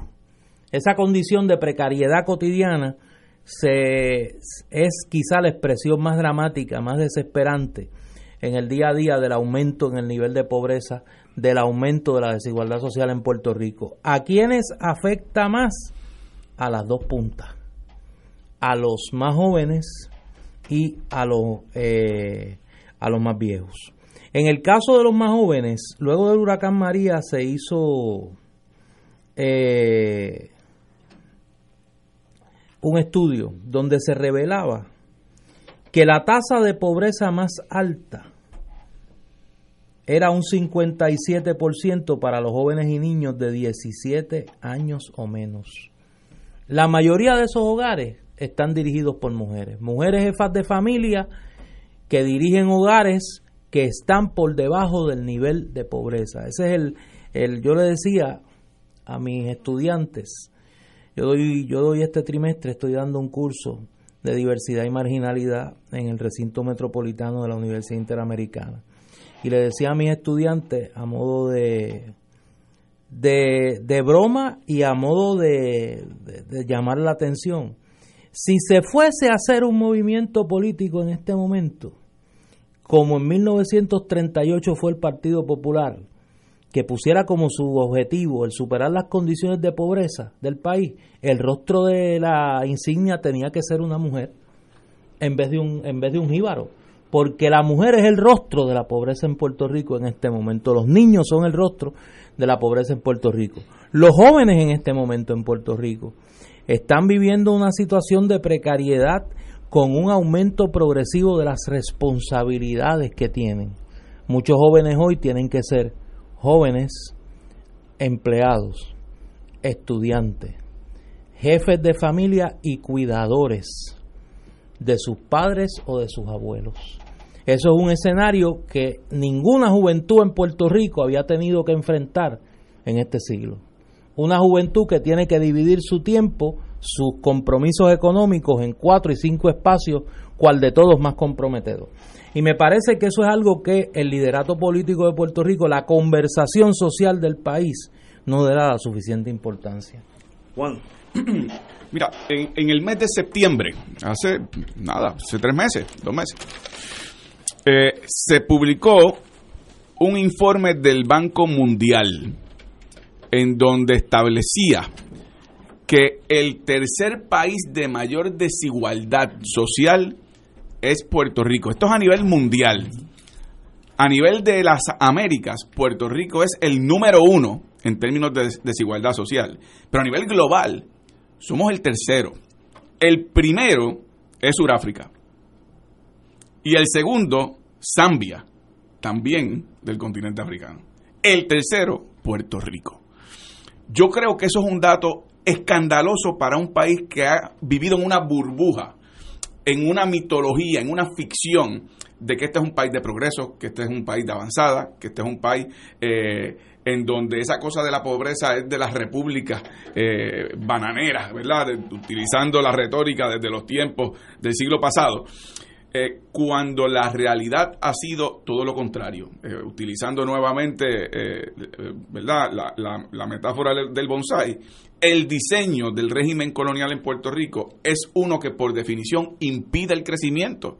Su diseño es para mantenernos enanos, es para nutrir al imperio, ya sea por intereses geopolíticos, por intereses militares, por intereses eh, geográficos, por intereses económicos, en un momento agrícola, en otro momento tecnológico corporativo, pero la realidad es que Puerto Rico es un país pobre la semana pasada incluso se dio nota de cómo ya República Dominicana, particularmente en la zona de Santo Domingo, los niveles de crecimiento económico, no digo yo que superan a Puerto Rico, es que aplastan a Puerto Rico. Cuando aquí se creó también una cultura xenofóbica de desprecio a los hermanos dominicanos como si fueran subhumanos porque nosotros nos creíamos entre comillas mejores. Yo creo que todo esto tiene que servir como una lección para Puerto Rico de lo mal que lo hicimos y de lo que tenemos que hacer bien de cara al futuro. Uno, eliminando las trabas que nos impiden insertarnos al mundo, desarrollarnos económicamente, tener eh, un verdadero progreso eh, autónomo eh, como país soberano para poder hacer tratados, para poder tener un verdadero puerto de transbordo, controlar y evitar la imposición de leyes de cabotaje, es decir, para tener las herramientas para mantener comercio con los Estados Unidos, pero la fórmula que ha existido es una fórmula que nos impide el desarrollo pleno. A eso le añado lo siguiente, que es un aspecto ya más específico social de la nota que trae Ignacio. que se trata de jóvenes que no salen de la pobreza o que es difícil salir de la pobreza. Yo en el análisis de Ignacio en lo que discrepo, aunque, aunque estoy de acuerdo con, con el planteamiento de, de, de la dificultad de jóvenes salir de la pobreza, es que por definición, por ser pobres, no necesariamente tienen la capacidad de moverse y mudarse. Por eso el perfil de quienes se han mudado ahora a los Estados Unidos, particularmente a la zona de, Florida, en Orlando, de, las distintas jurisdicciones o condados de Florida, son ya jóvenes profesionales, son jóvenes ya con un poco de, de caudal económico para poder hacer la transición de una mudanza eh, y de una ubicación. No digo que no haya personas pobres que, pero no creo que es lo significativo. Lo significativo para mí es que esa radiografía que hace la nota periodística de la dificultad de jóvenes para encontrar trabajo y salir de la pobreza, lo que hace es aumentar dramáticamente el problema social de la criminalidad y la seguridad pública, porque es lo que tienen al alcance, es lo que es, entre comillas, lo fácil, es la economía informal, la, criminalidad, el narcotráfico. Y por eso cuando yo hace unos años, y lo he dicho en varias ocasiones, lo repito ahí, yo leí un, un informe que, que, preparó la Escuela de Administración Pública sobre el perfil del confinado en Puerto Rico. El perfil del confinado en Puerto Rico, en términos eh, generales, es una persona que desde joven tuvo contacto con droga, que viene de un eh, escenario, de un ambiente socioeconómicamente marginado, de un hogar eh, eh, disfuncional, ya sea porque no fue criado por sus padres, ya sea porque su padre le pegaba a su madre, pero tenía, eh, venía de, de, un hogar quebrado, quebrantado, eh, y que además eh, tuvo también a temprana edad contacto con alguna actividad criminal, aunque fueran faltas de menor grado. Eso va en aumento. Y ese es básicamente el perfil. Uno de los perfiles, de, de, de los elementos del perfil que, se, que, que leí en ese informe, de sector escolar también. Bueno, si, tú, si uno tiene esos elementos, si uno tiene esos elementos, cuando uno habla de un plan para atajar el crimen, ¿cómo es posible que no se fortalezca la educación para evitar que los jóvenes obvio, se vayan de la escuela? Obvio, obvio, obvio, obvio, ¿Cómo es posible que uno no tiene un sistema de rehabilitación para jóvenes que sea efectivo al momento que tengan un primer contacto? Cuando han tenido contactos con drogas, ¿cómo es posible que no haya tampoco una visión de rehabilitación? Los metes a la cárcel y salen más rebeldes y con mayores herramientas y más contactos para continuar con la empresa criminal. Eh, es un círculo vicioso y en el tema de la pobreza, en la medida en que aquí no se ataje ese problema de la desigualdad social, todo el mundo habla, todo el mundo habla de la justicia social. Es, es ya una coletilla, pero pero ha sido tan manoseada que no tiene contenido genuino, no, no tiene credibilidad pública. Hasta que no haya la conciencia que rompiendo con particularmente el ciclo de pobreza que vive la juventud, la oportunidad de integrarse a una fuerza laboral que no sea penalizante, eh, que no se esté estimulando más la dependencia que la autogestión, en esa medida vamos a seguir reproduciendo no solo la dificultad de esos jóvenes, sino vamos a seguir aumentando pobreza, mayor eh, elementos de criminalidad en Puerto Rico, mayor elementos de, de comportamiento antisocial en el país. Eh, y en tiempos de crisis fiscal, como dijo Ignacio hace un rato, esas cosas exponencialmente aumentan mucho más. Estoy de acuerdo. Señores, son las seis y tres, vamos a una pausa, amigos. Fuego Cruzado está contigo en todo Puerto Rico. Aquí la llama se enciende cada tarde a las 5 porque escuchas Radio Paz 810 AM, WKBM San Juan y retransmite en diferido WOROFM Corozal San Juan, la Casa de Fuego Cruzado, el programa de más credibilidad en la radio puertorriqueña.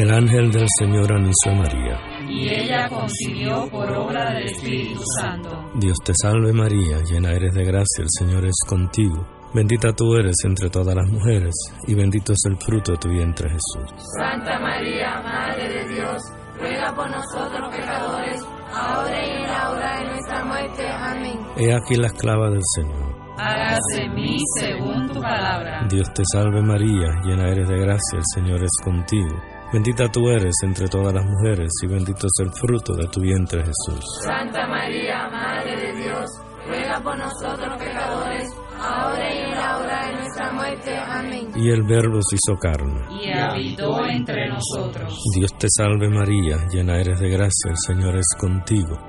Bendita tú eres entre todas las mujeres, y bendito es el fruto de tu vientre Jesús. Santa María, Madre de Dios, ruega por nosotros pecadores, ahora y en la hora de nuestra muerte. Amén. Ruega por nosotros, Santa Madre de Dios. Para que seamos dignos de alcanzar las promesas de nuestro Señor Jesucristo. Oremos. Derrama, Señor, tu gracia sobre nosotros, que por el anuncio del ángel hemos conocido la encarnación de tu Hijo, para que lleguemos por su pasión y su cruz a la gloria de la resurrección, por Jesucristo nuestro Señor. Amén. Gloria al Padre, al Hijo y al Espíritu Santo. Como era en un principio, ahora y siempre, por los siglos de los siglos. Amén.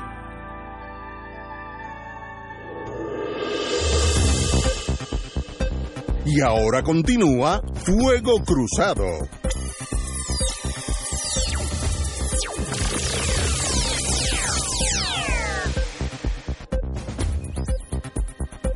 Regresamos, Boys and Girls de Fuego Cruzado. Bueno, noticias de Washington, que ya como decía Juan, Juan Manuel García Pasalacua, nuestro querido hermano, las Himalayas. El presidente de la Junta de Supervisión Fiscal, el amigo José Carrión, y la directora ejecutiva Natalie Yaresco, se reunieron hoy por la mañana con el director de la Oficina de Presupuesto de la Casa Blanca, Russell Vought, en momentos en que el gobierno de Puerto Rico busca lograr el desembolso de fondos para la reconstrucción de Puerto Rico. La Junta confirmó la reunión y divulgó la foto que aparece mañana en la prensa. No tienen más que decir, solo una reunión general, indicó una, un portavoz de la Junta. Con eso nada más que decir que no fue muy efectiva. Digo, traducido al español, eh, Vogue va a quedarse al frente temporalmente de la oficina de presupuestos eh, por, eh, tras el presidente Trump nombrar a, como jefe de gabinete interino a, a Mick Mulvaney. El ex congresista Mulvaney sustituirá interinamente en Casa Blanca al general John Kelly, quien que lo votaron. fue jefe de gabinete de gobierno de, de Trump desde el verano de 2017. Lo votaron con las navidades. Eh, a principio de mes, el coordinador de revitalización de la Junta nuestra, Noel Samot, envió un correo electrónico a la subsecretaria de la Vivienda, Pamela Hughes Patenud, que de paso renunció hoy, que se va también. expresando su interés navidades. en colaborar con el proceso de desembolso de fondos. En otras palabras, estamos bastante... No queda nadie allí. Pero necesitamos el finalmente el desembolso de fondos que por algún gran misterio de la vida el dinero está asignado pero no llega aquí. Eh, varias se puede especular varias razones, pero el problema es que hoy se reunió no solamente el gobierno de Puerto Rico, sino el presidente de la Junta de Supervisión Fiscal y la directora ejecutiva para que ver si pueden movilizar que finalmente llegue el dinero a Puerto Rico. ¿Qué, qué quiere decir eso en español, compañero? Ven acá, Ignacio. Tú que... Yo no sé nada, fíjate. No, no, pero ven acá, porque es que tú... tú ¿Qué quiere tienes- decir esto en español? Tú tienes más experiencia que yo. ¿Cuántas personas tú conoces en los últimos tiempos que el director de gerencia y presupuesto les haya dado una reunión como para ver cómo está? O sea, eh, te llamé para reunirnos para ver cómo tú Sí, estabas, ¿cómo van las cosas? cómo van las cosas, La fiesta de la, Navidad. la fiesta de Navidad, la familia, todo bien. Y yo creo que hay que hacer como un mapita para que alguna gente entienda de lo que ha pasado en las últimas horas en, Casa, en la Casa Blanca de Trump eh, y el efecto que eso puede tener en Puerto Rico. Y yo creo que estos son los vientos que quedaban del huracán María, que ahora parece que están estacionarios allí en Washington. La semana pasada se fue calladito, una noche, el secretario del Interior, Ryan Sinke, que le venían mandando todas las señales posibles de que se acabara de ir porque lo están investigando. A él lo están investigando por muchas cosas. Eh, pero recordemos que hay una investigación abierta desde que se subo del contrato de Whitefish por parte del inspector general de FEMA. Y eso ha quedado como que ahí en la penumbra. Y este señor ahora se va. Luego llega de jefe de gabinete de Casablanca este muchacho Mick Mulvaney, que de la arrancada dicen que detesta a Puerto Rico. Sí, sí, sí, O sea, no es que tiene una opinión. A mí como me escribía alguien, eh, Es bien, bien no quiere saber de los puertorriqueños. Es lo que, lo, eh, lo- lo que dicen de este sujeto. Lo tercero que ocurre es que se va la subsecretaria de Vivienda, Pamela Hughes Patenot, que era a admisión de parte la intermediaria para la concesión de fondos para Puerto Rico. Estoy dando la sucesión de los eventos. Y entonces aquí todo el mundo la lloró de que qué cosa más triste, que ella se va. Y eso pasa días después que en Puerto Rico se da a conocer que hay una segunda investigación. No ya la primera del tema de tu hogar renace, precisamente de los fondos de HUD para Puerto Rico. Eso salió en el periódico El Vocero el miércoles o el jueves, no me acuerdo cuál de los dos días fue. Luego de eso, lo próximo que se sabe es que han llamado a los, a los directivos de la Junta de Control Fiscal a la Casa Blanca a reunirse con el director de gerencia y presupuesto. Con esos datos y ese, y ese cronograma, ¿tú no crees que esto era más que una reunión de cortesía para ver cómo están las cosas? no quieres hablar. No, buena pregunta. Hay algo de eso, por sobre todo, eh, sobre todo lo, lo que dice eh, un portavoz de la Junta, dicen, no tienen más que decir, solo una reunión general. En otras palabras, no puede decir, pues mira, llegamos a este acuerdo, no, fuimos, estábamos hablando de tal cosa, una reunión general, lo que tú y yo estamos teniendo ahora mismo, una Sí, reunión sí. general, va a ser un llame. Y entonces lo que lo, lo último que se supo es que HUD le dice al gobierno de Puerto Rico, no te vamos a dar el dinero porque tú no te lo podemos dar, Porque tú no tú- tienes mecanismos de controles allí. Eso fue la semana pasada. La Y después de eso, la intermediaria de los chavos se va. Se va, sí, listo. Tú no haces una correlación No, de no, los Juan, eventos. eh, tú que tienes más claridad por, por- por la juventud, pues este puede ver más el big Ah. picture. Dime. Mira, esta reunión, eh, de acuerdo a los eventos recientes que han ocurrido en Puerto Rico y las asignaciones de fondos, era anticipable. Lo que está ocurriendo es lo siguiente, y yo creo que este es el resumen de, mi lectura, ¿verdad? Por un lado, el plan fiscal aprobado por la Junta de Control Fiscal, del cual el gobierno estuvo de acuerdo en, en su inmensa mayoría, se fundamentaba en gran parte en que el cuadro de ese presupuesto iban a ser fondos federales que se iban a estar recibiendo en el proceso de la recuperación y en lo que fue parte del proceso de recuperación, que fue los fondos para el sistema de salud que tiene una fecha final, tiene un sunset clause, en donde una vez llegue esa fecha final, esos fondos no los va a pagar el gobierno federal y Puerto Rico tendría que pagarlos. En la medida en que en, en Estados Unidos hay el ambiente que ha existido hacia el tema de Puerto Rico, Néstor ha mencionado algunos, eh, pues en esa medida el terror que existe ahora mismo con los miembros de la Junta y con el gobierno de Puerto Rico es que no se está, primero, soltando el dinero con la agilidad que ellos pensaban para poder dar cumplimiento a ese plan fiscal, como ellos habían anticipado. Eh, y en segundo lugar, el que se está acercando fechas fatales en donde el impacto económico y presupuestario para Puerto Rico sería fatal. ¿Qué sucede? Bueno, pues que se ha formado la corredera. Está todo el mundo buscando la manera, por no llamarle de, de otra manera, están buscando la forma de ver de qué, de cuál, cuál botón pueden tocar primero para que suelten la válvula de los fondos federales de recuperación y por otro lado que se le dé una extensión a esas fechas finales que se acercan ya en los próximos meses. El problema que tienen con la asignación de fondos de recuperación es un problema, en el caso del gobierno, de credibilidad. La actitud de la administración federal ha sido eh, lo que llaman en equitación abrida corta. Porque como al principio vinieron los Whitefish de este mundo, vinieron los contratos eh, eh, de, energía eléctrica, vinieron los contratos de, recuperación a los amigos de la casa, parientes y dolientes, bueno, a los intermediarios que fueron bastante cercanos al gobierno y al gobernador, que ahora están con contratos a dos manos con aquellos que vienen aquí a lucrarse de la tragedia de Puerto Rico. Bueno, pues difícil que el gobierno federal, FEMA, etcétera, vayan a abrir esa válvula para darse cuenta luego que, que, vuelven los whitefish, que vuelven los buitres, que vuelven a revolotear los mismos buscones que lo que hacen es nutrirse de jurisdicciones que han sufrido catástrofes y luego eh, la jurisdicción, en este caso Puerto Rico, se queda igual. Así que lo que le ha dicho el gobierno federal a Puerto Rico, tienes que reconstruir. Ah, mira, no hay problema, reconstruye y cuando me certifiques la obra y se examine, entonces yo te reembolso con los fondos que tú hayas utilizado.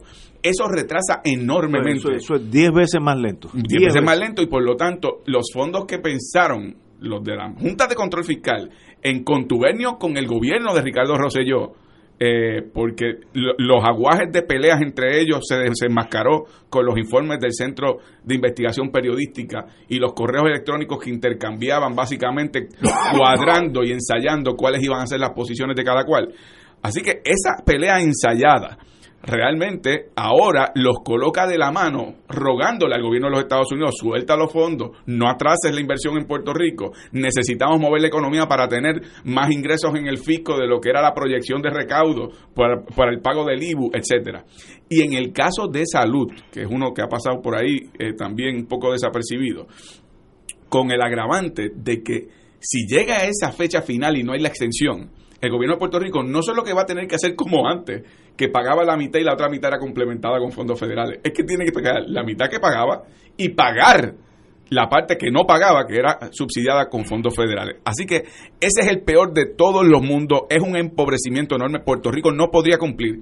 Y queda entonces la pregunta, que es la siguiente.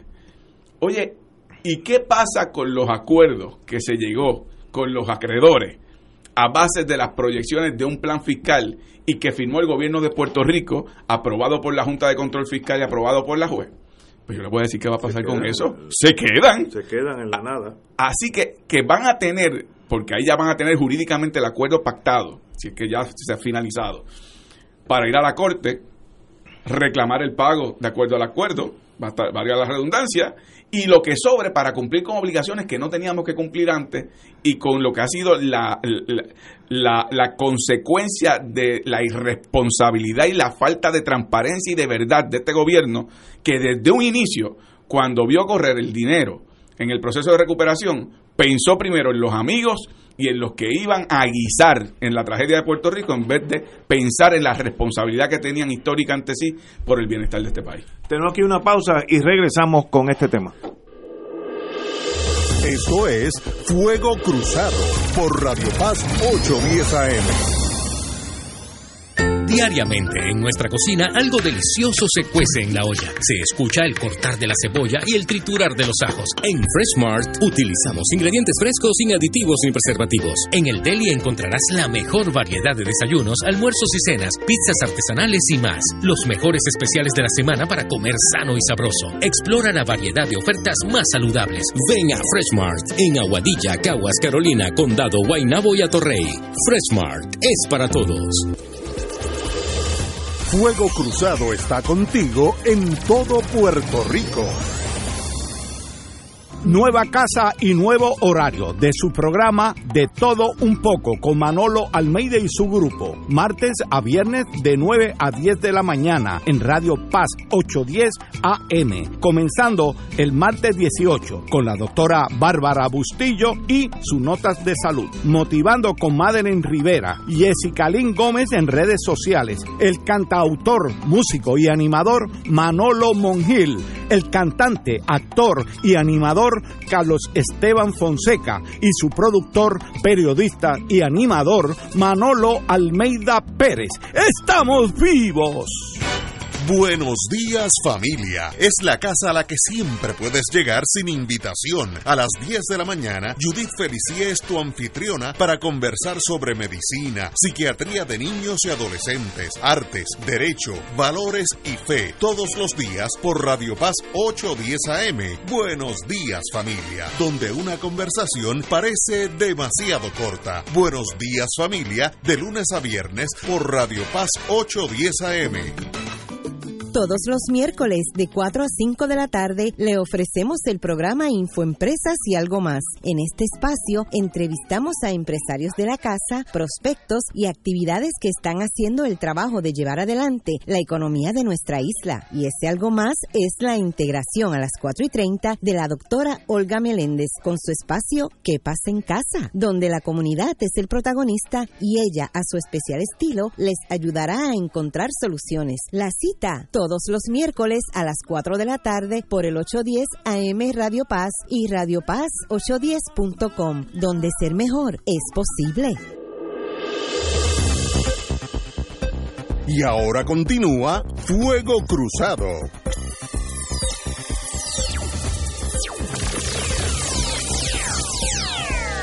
Regresamos, amigos y amigas, a Fuego Cruzado. Bueno, señoras y señores, Oye, hay una noticia aquí para un, para introducir un elemento liviano. Dime algo bueno. Sí, no, y es algo que sé que a los tres nos va a alegrar y a muchos de nuestros escucha. El municipio de San Juan hoy anuncia que va a estar bautizando este próximo viernes la sala de prensa del Coliseo Roberto Clemente como sala de prensa de Eliot Castro. Ay, María, Me qué parece bonito. que es un Qué bonito.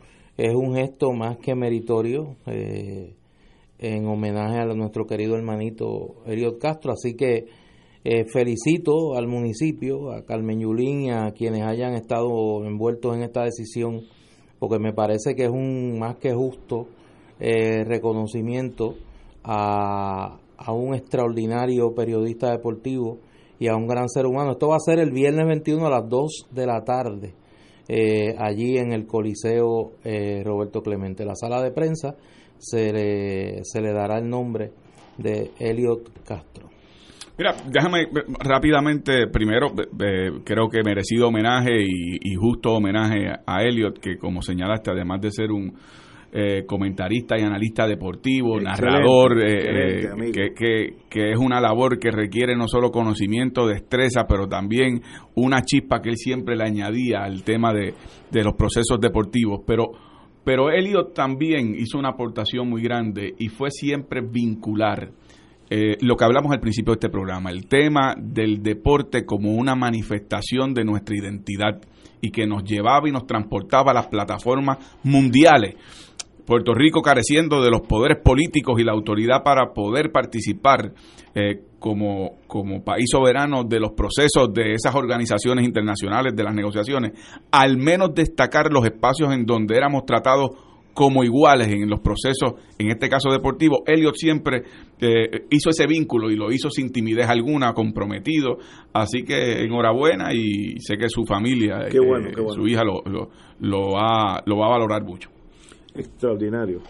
Oye, en el mundo jo- jocoso, porque la vida es que se- siempre sacar un ratito. Oye, espérate, espérate, no, no, es que acabo de ver, acabo de ver un titular aquí de lo que estábamos hablando, eh, que es de esta tarde. Dice, voy a leerlo, el tuit de la comisionada residente con este tema de la salida de la subsecretaria de vivienda de los Estados Unidos. Ay Dios. la salida de Pam Patenot es una gran pérdida para el pueblo de Puerto Rico.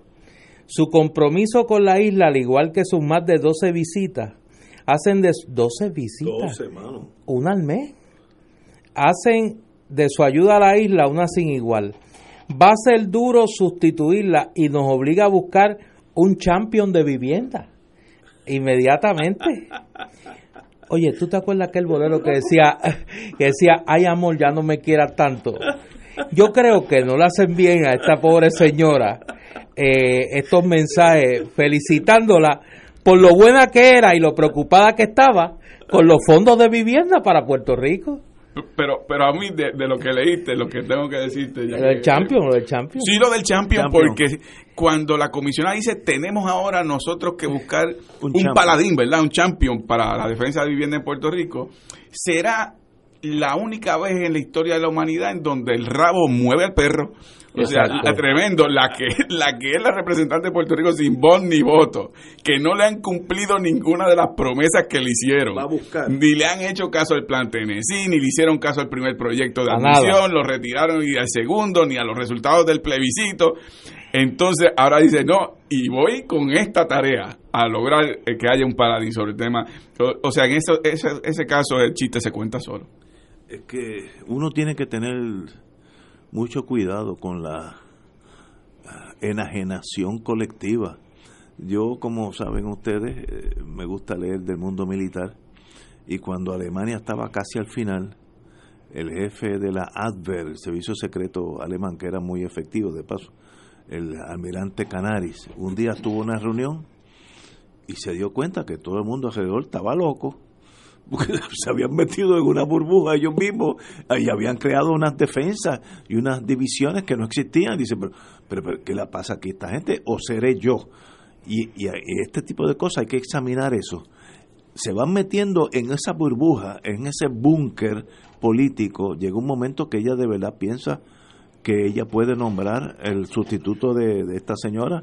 Mire, eh, ni, tampoco el senador de Oklahoma puede decir nada, es una decisión del, del presidente de Estados Unidos y va a escoger tal vez alguien que estudió con ella, con él en high school, y son amigos y mira, pues mira, vente para acá.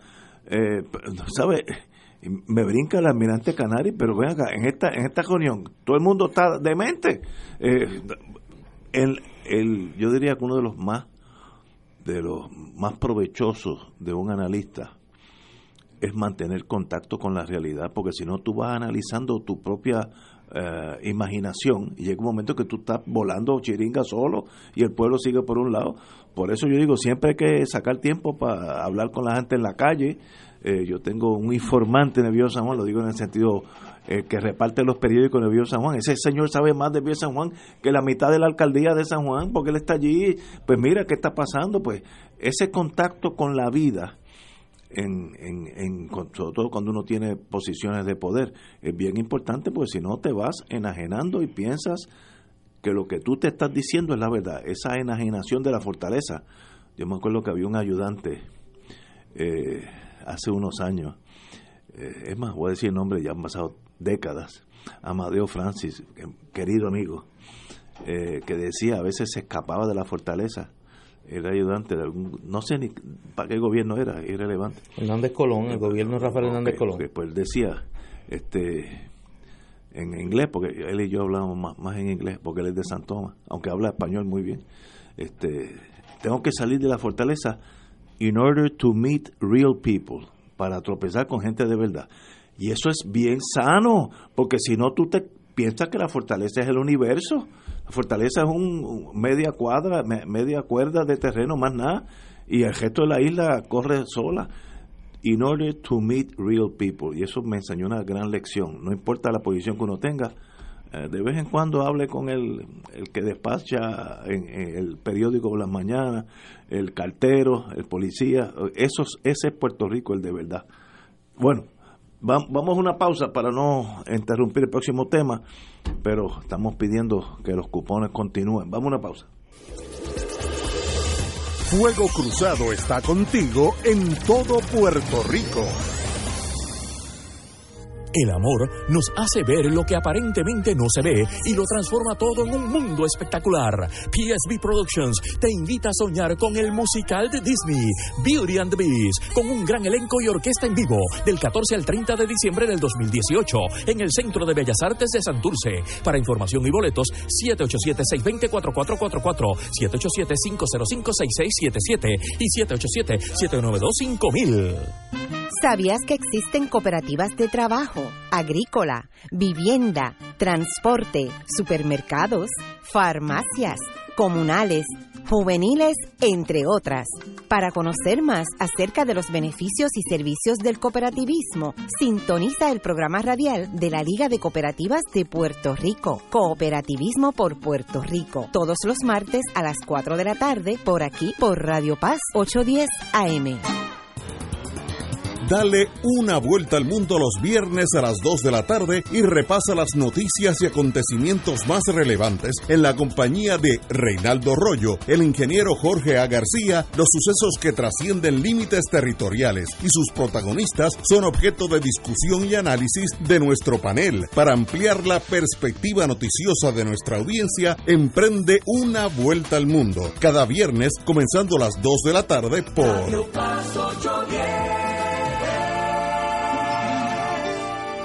Fanático del deporte, la mejor información y el mejor análisis lo escuchas los sábados a las 2 de la tarde por Impacto Deportivo con Javier Sabat y el más completo elenco en deportes por Radio Paz 810 AM y en las redes sociales Facebook Impacto Deportivo Radio PR Twitter e Instagram Impacto underscore Deport juntos, impactando el deporte nacional. Y ahora continúa Fuego Cruzado.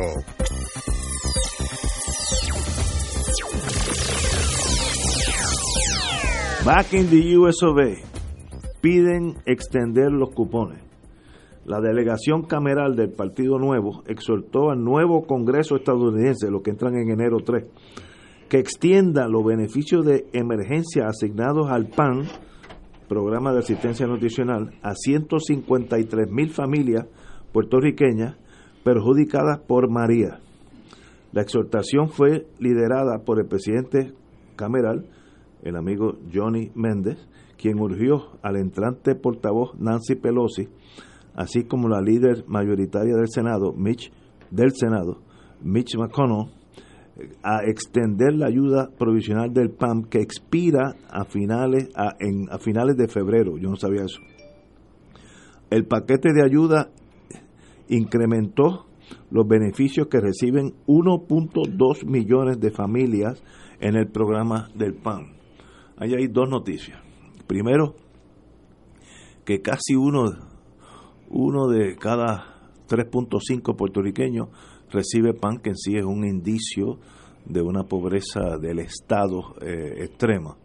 Y segundo, que hay una cosa que se llamaba eh, ayuda de emergencia a 153 mil familias que no estaban cobijadas antes bajo el PAN, que bajo María cualifican, pero que eso termina febrero del 19, del, del año entrante. En otras palabras, la noticia es, la participación de los puertorriqueños en el PAM es un síntoma de pobreza del, del territorio extrema y además de eso hay unos 153 mil familias que le podrían terminar sus beneficios en febrero del 19 porque eran beneficios de emergencia. Dos noticias que eh, las dos son negativas. Juan, oh, Juan. Mira, vamos a... Esto es uno de los temas que yo mencioné hace un rato sobre eh, las asignaciones de fondos que tienen un sunset clause por parte del Congreso, que no es otra cosa que una fecha de expiración fija. Eh, una es la de los, los, fondos sobre el tema de salud, esta es una de ellas.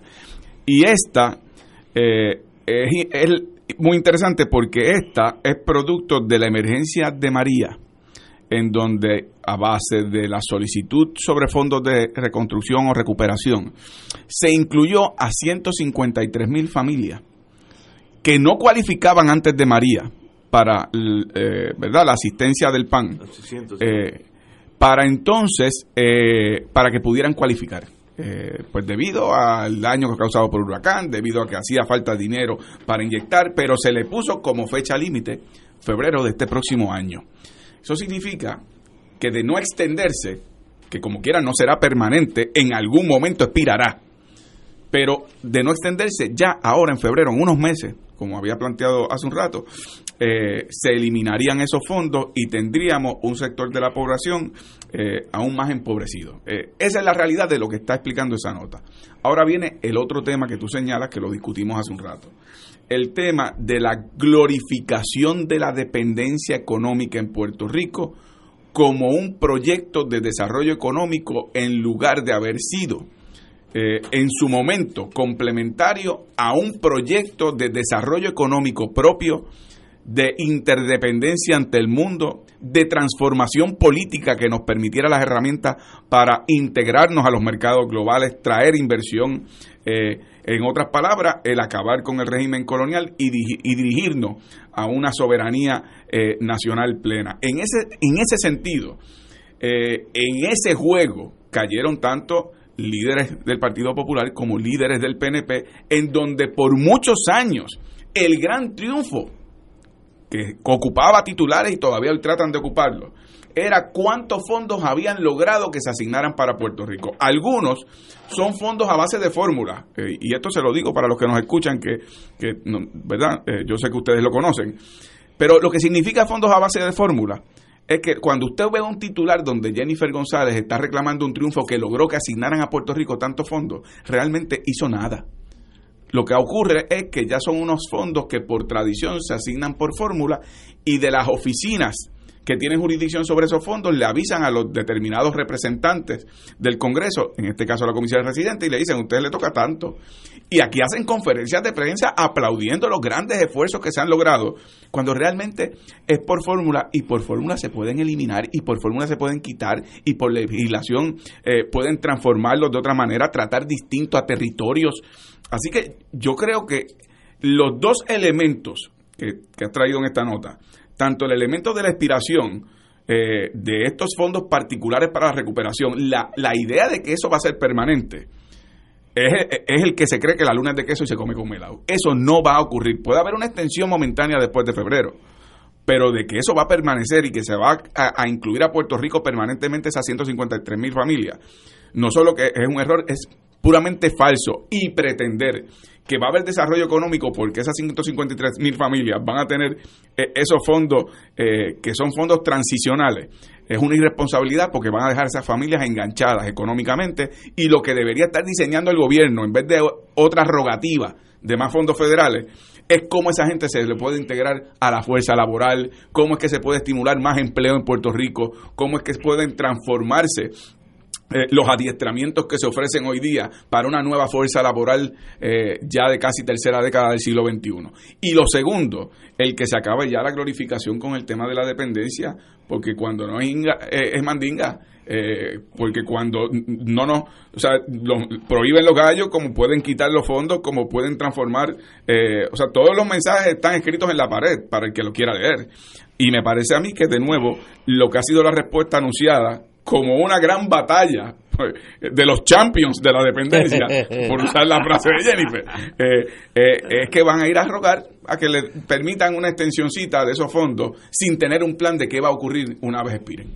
Yo creo que es una gran oportunidad, como señala Juan, para que el gobierno de Puerto Rico, aprovechando precisamente la mentalidad republicana y la de muchos demócratas que creen que ese programa debe estar dirigido, como en el resto de los Estados Unidos, a hacer una transición de la dependencia al empleo, de poner en marcha un plan que tome en consideración la precariedad temporera de esta familia, que la atienda, o sea, no, no estoy diciendo que le quiten ahora el dinero, pero que se presente una alternativa de cómo ir moviendo a esa población de la dependencia al empleo yo creo que habría una receptividad muy grande en el gobierno federal. Y yo, y yo me atrevo a decir que el problema con esto, aún desde la mentalidad puramente electoral, es que no se le ha podido explicar a la gente que van a estar económicamente mejor.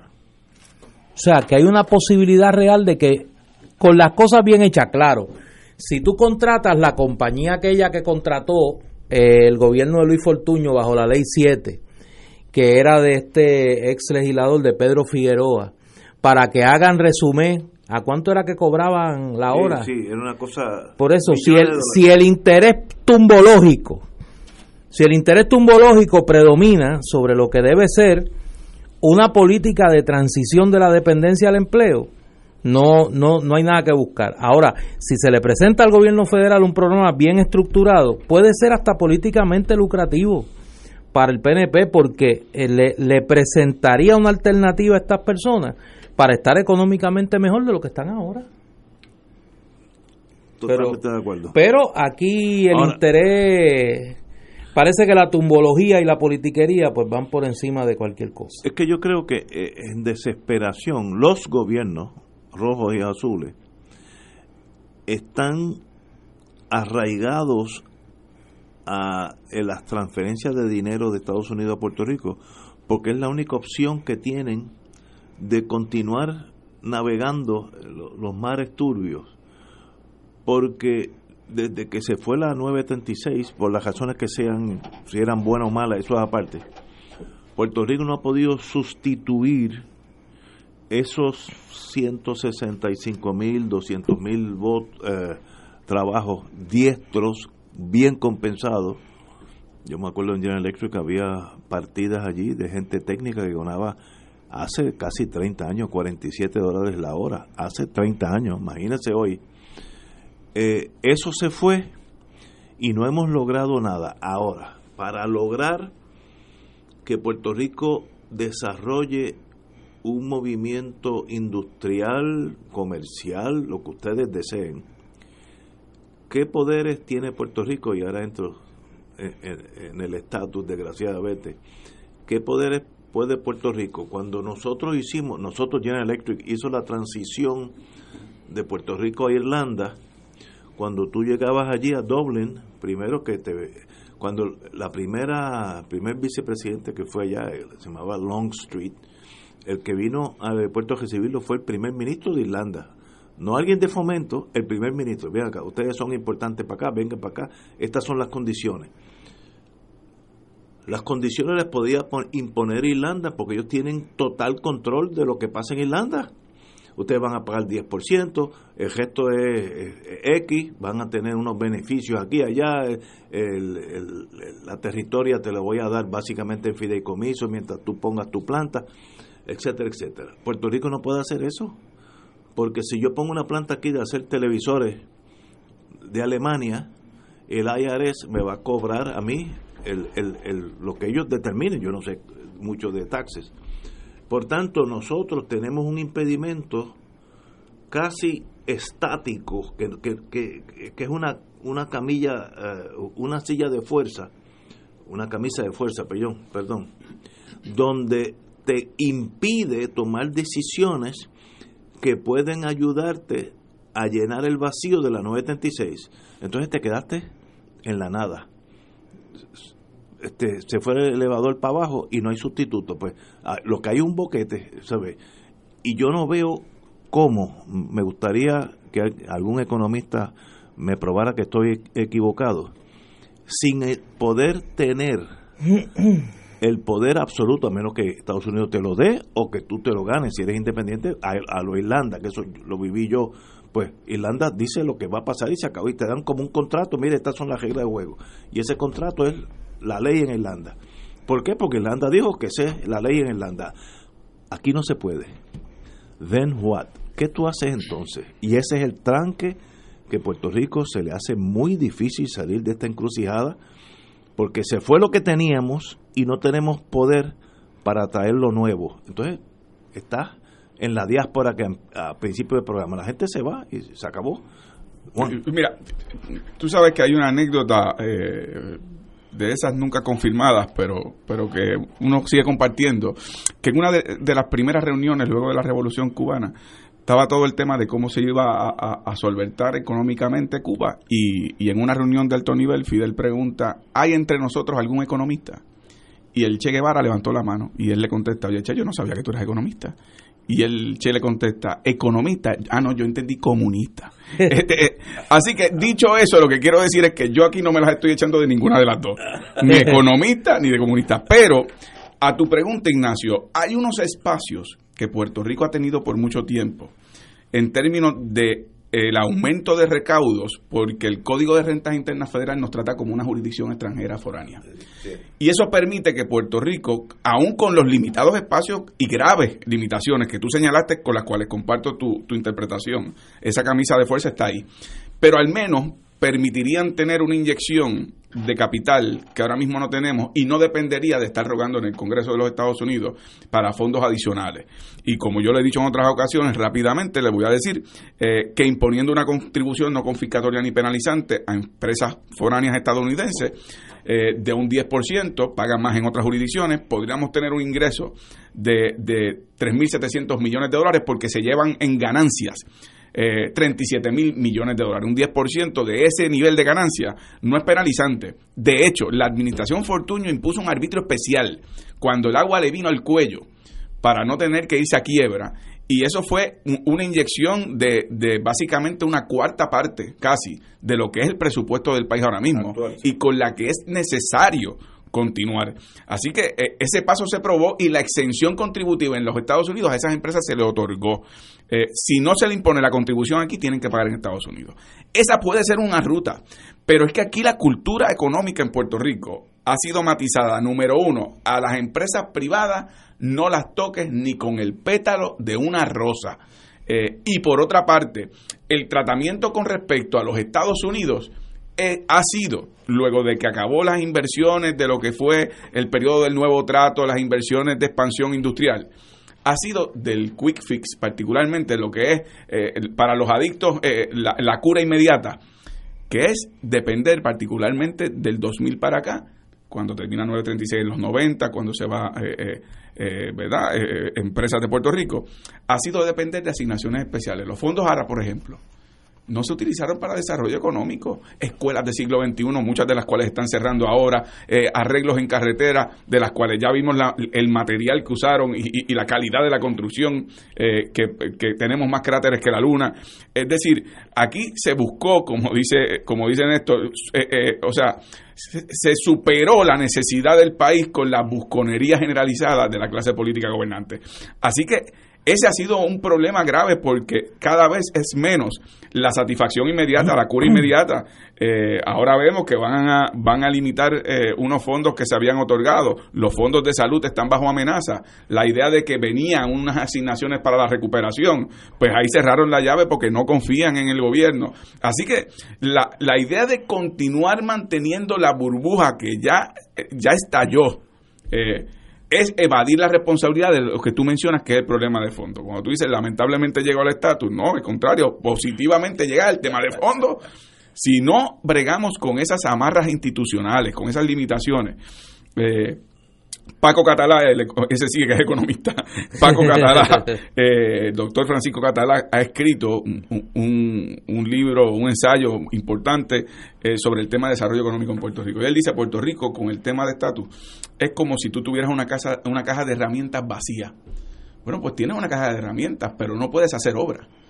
Y la idea de la descolonización y desde nuestra perspectiva la independencia, la soberanía nacional, es llenar de herramientas esa caja para hacer la obra que nosotros queremos hacer. Inversión extranjera sin las penalidades de, las tarifas aduaneras o las limitaciones del Departamento de Estado a la negociación de tratados o poder negociar de tú a tú con los Estados Unidos, no imposición unilateral de las leyes de cabotaje que no le aplican Islas Vírgenes, pero el territorio de Puerto Rico sí. Eh, es decir, tener las herramientas para poder nosotros, dentro de nuestras circunstancias, eh, eh, mejorar y progresar económicamente, pero los gobiernos de turno han evadido esa responsabilidad porque siempre es más tentador eh, eh, gobernar la colonia cuando te beneficia económicamente a ti y a tu camarilla de amigos y amigas que te llevaron al poder imaginario de tu ser el gobernador de Puerto Rico.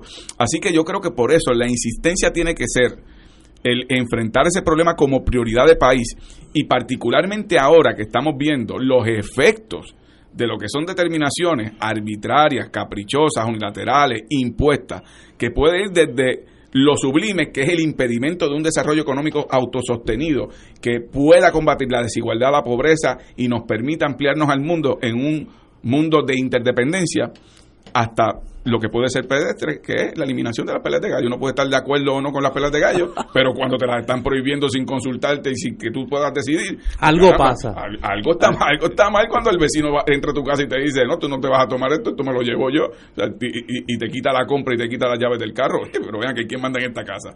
Y yo creo que es claro que eh, en el caso de Puerto Rico no hemos sido los puertorriqueños los que hemos mandado nunca en esta casa. Vamos a una pausa y regresamos con Fuego Cruzado. Fuego Cruzado está contigo en todo Puerto Rico.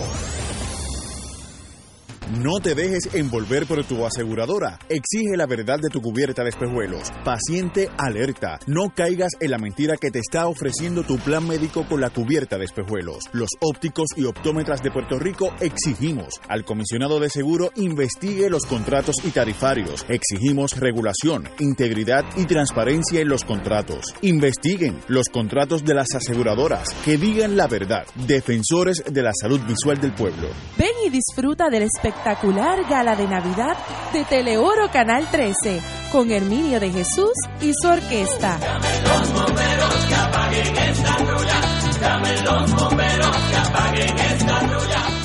Cambio de fecha, sábado 29 de diciembre desde las 2 de la tarde en el Hotel Embassy Suites en Dorado. Celebremos los 23 años de Teleuro Canal 13 en la tradicional Gala de Navidad con Herminio de Jesús. Sábado 29 de diciembre a las 2 de la tarde en el Hotel Embassy Suites en Dorado, a beneficio de Teleoro Canal 13. Espacios limitados, habrá comida y muchas sorpresas. Información al 787-300-2590. Auspician Embassy Suites Dorado, Mundo Natural, Teleuro Canal 13, Semanario Católico El Visitante, Oro 92.5 y Radio Paz 810 AM.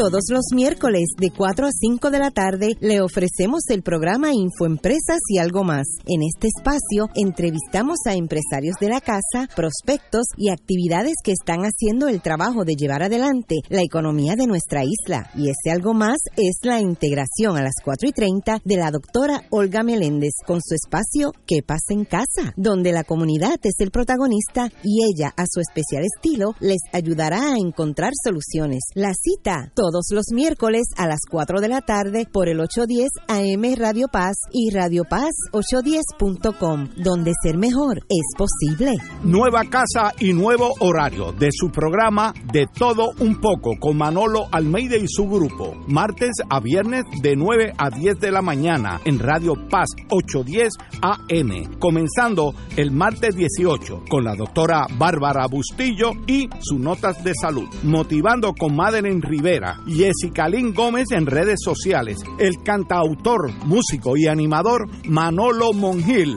el cantante, actor y animador Carlos Esteban Fonseca y su productor, periodista y animador Manolo Almeida Pérez. ¡Estamos vivos!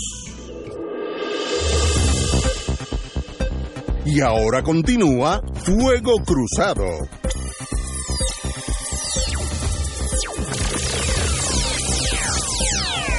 Amigos y amigas, tenemos que tocar, aunque sea momentáneamente, la lucha de los, de los gallos de pelea, porque me gustaría tal vez dejar mi pensamiento.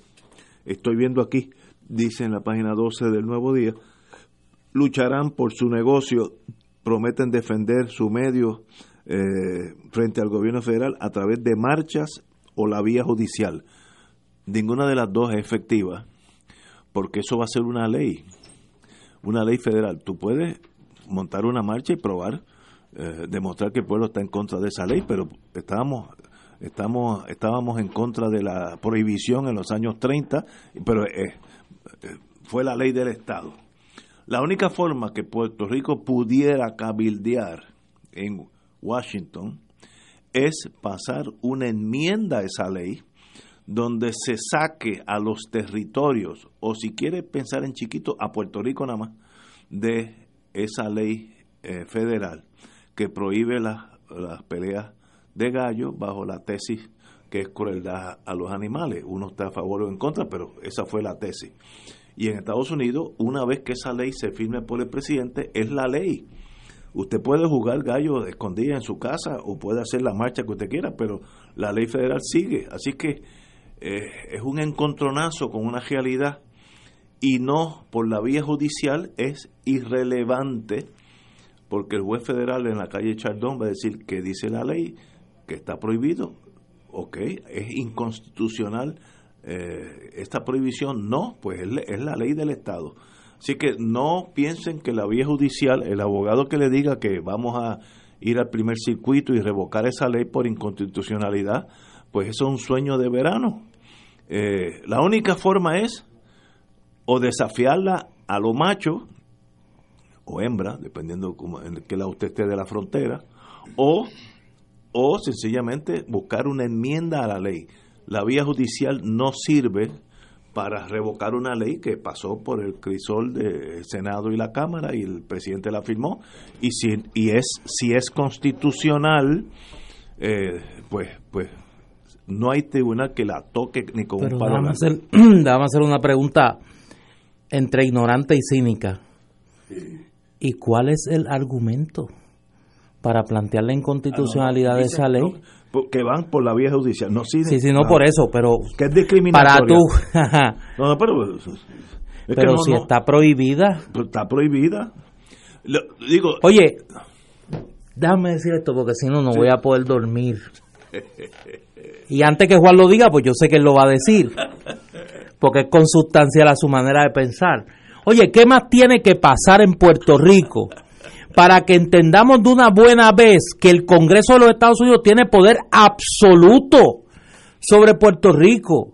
El poder absoluto es total, completo. Puerto Rico es el perro de la casa de los norteamericanos.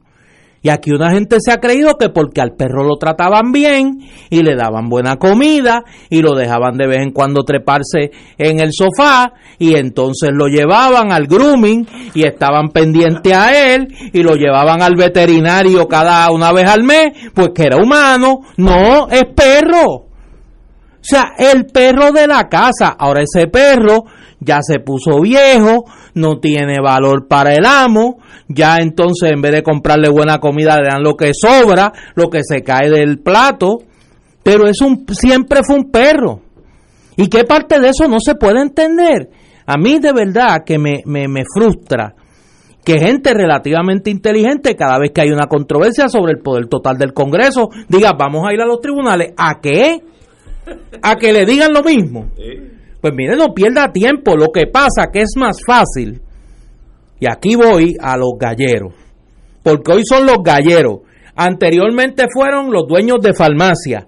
Antes de eso fueron los dueños de las eh, empresas de pollo. Es más fácil enfrentarse al síntoma que a la enfermedad. El problema no es la prohibición de las peleas de gallo. El problema es la colonia. El problema es que Puerto Rico es una colonia, es un territorio, no mandamos nada aquí. No tenemos velas en los entierros que tienen que ver con nuestros muertos. Y eso es algo que no se acaba de entender. Juan, tienes Mira, un minuto. mi- Rápidamente, yo, yo pienso, complementando la, la denuncia airada y con razón de, de Néstor, de, de que la- las personas, es mucho más fácil eh, buscar una válvula diciendo vamos al tribunal para no tener que, reconocer que es la vía política la salida a lo que es el régimen colonial y el poder absoluto y plenario del Congreso sobre Puerto Rico, que lo han demostrado en múltiples ocasiones, que no digan que es porque está Trump ahora, porque cuando estaba Obama se aprobó promesa que impuso la Junta bajo Obama. Y antes de Obama eh, fue Bush y Bush nos impuso en guerras que luego demostró que eran por intereses petroleros. Y así podemos seguir el tracto de, la historia de Puerto Rico bajo los Estados Unidos. Pero la, la, la, la otra cara de esa moneda es que esas expresiones son estimuladas precisamente por algunos que dicen combatir la colonia.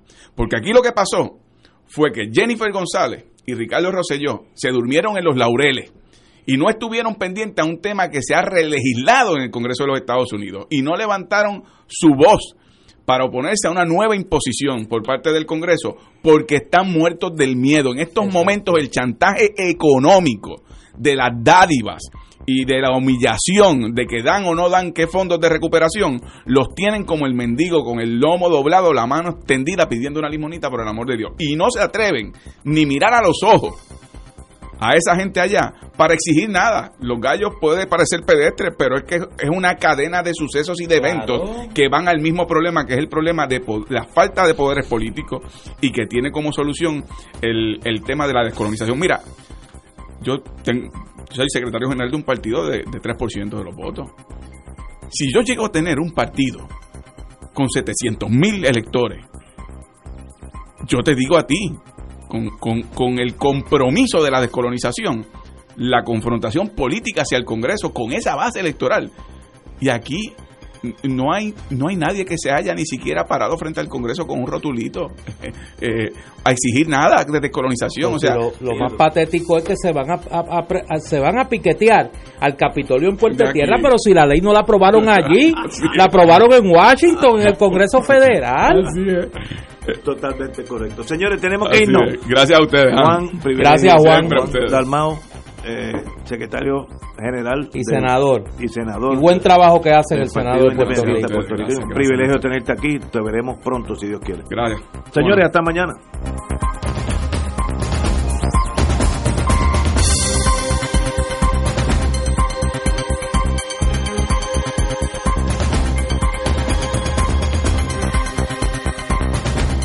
Esta emisora y sus anunciantes no se solidarizan necesariamente con las expresiones vertidas en el programa que acaban de escuchar.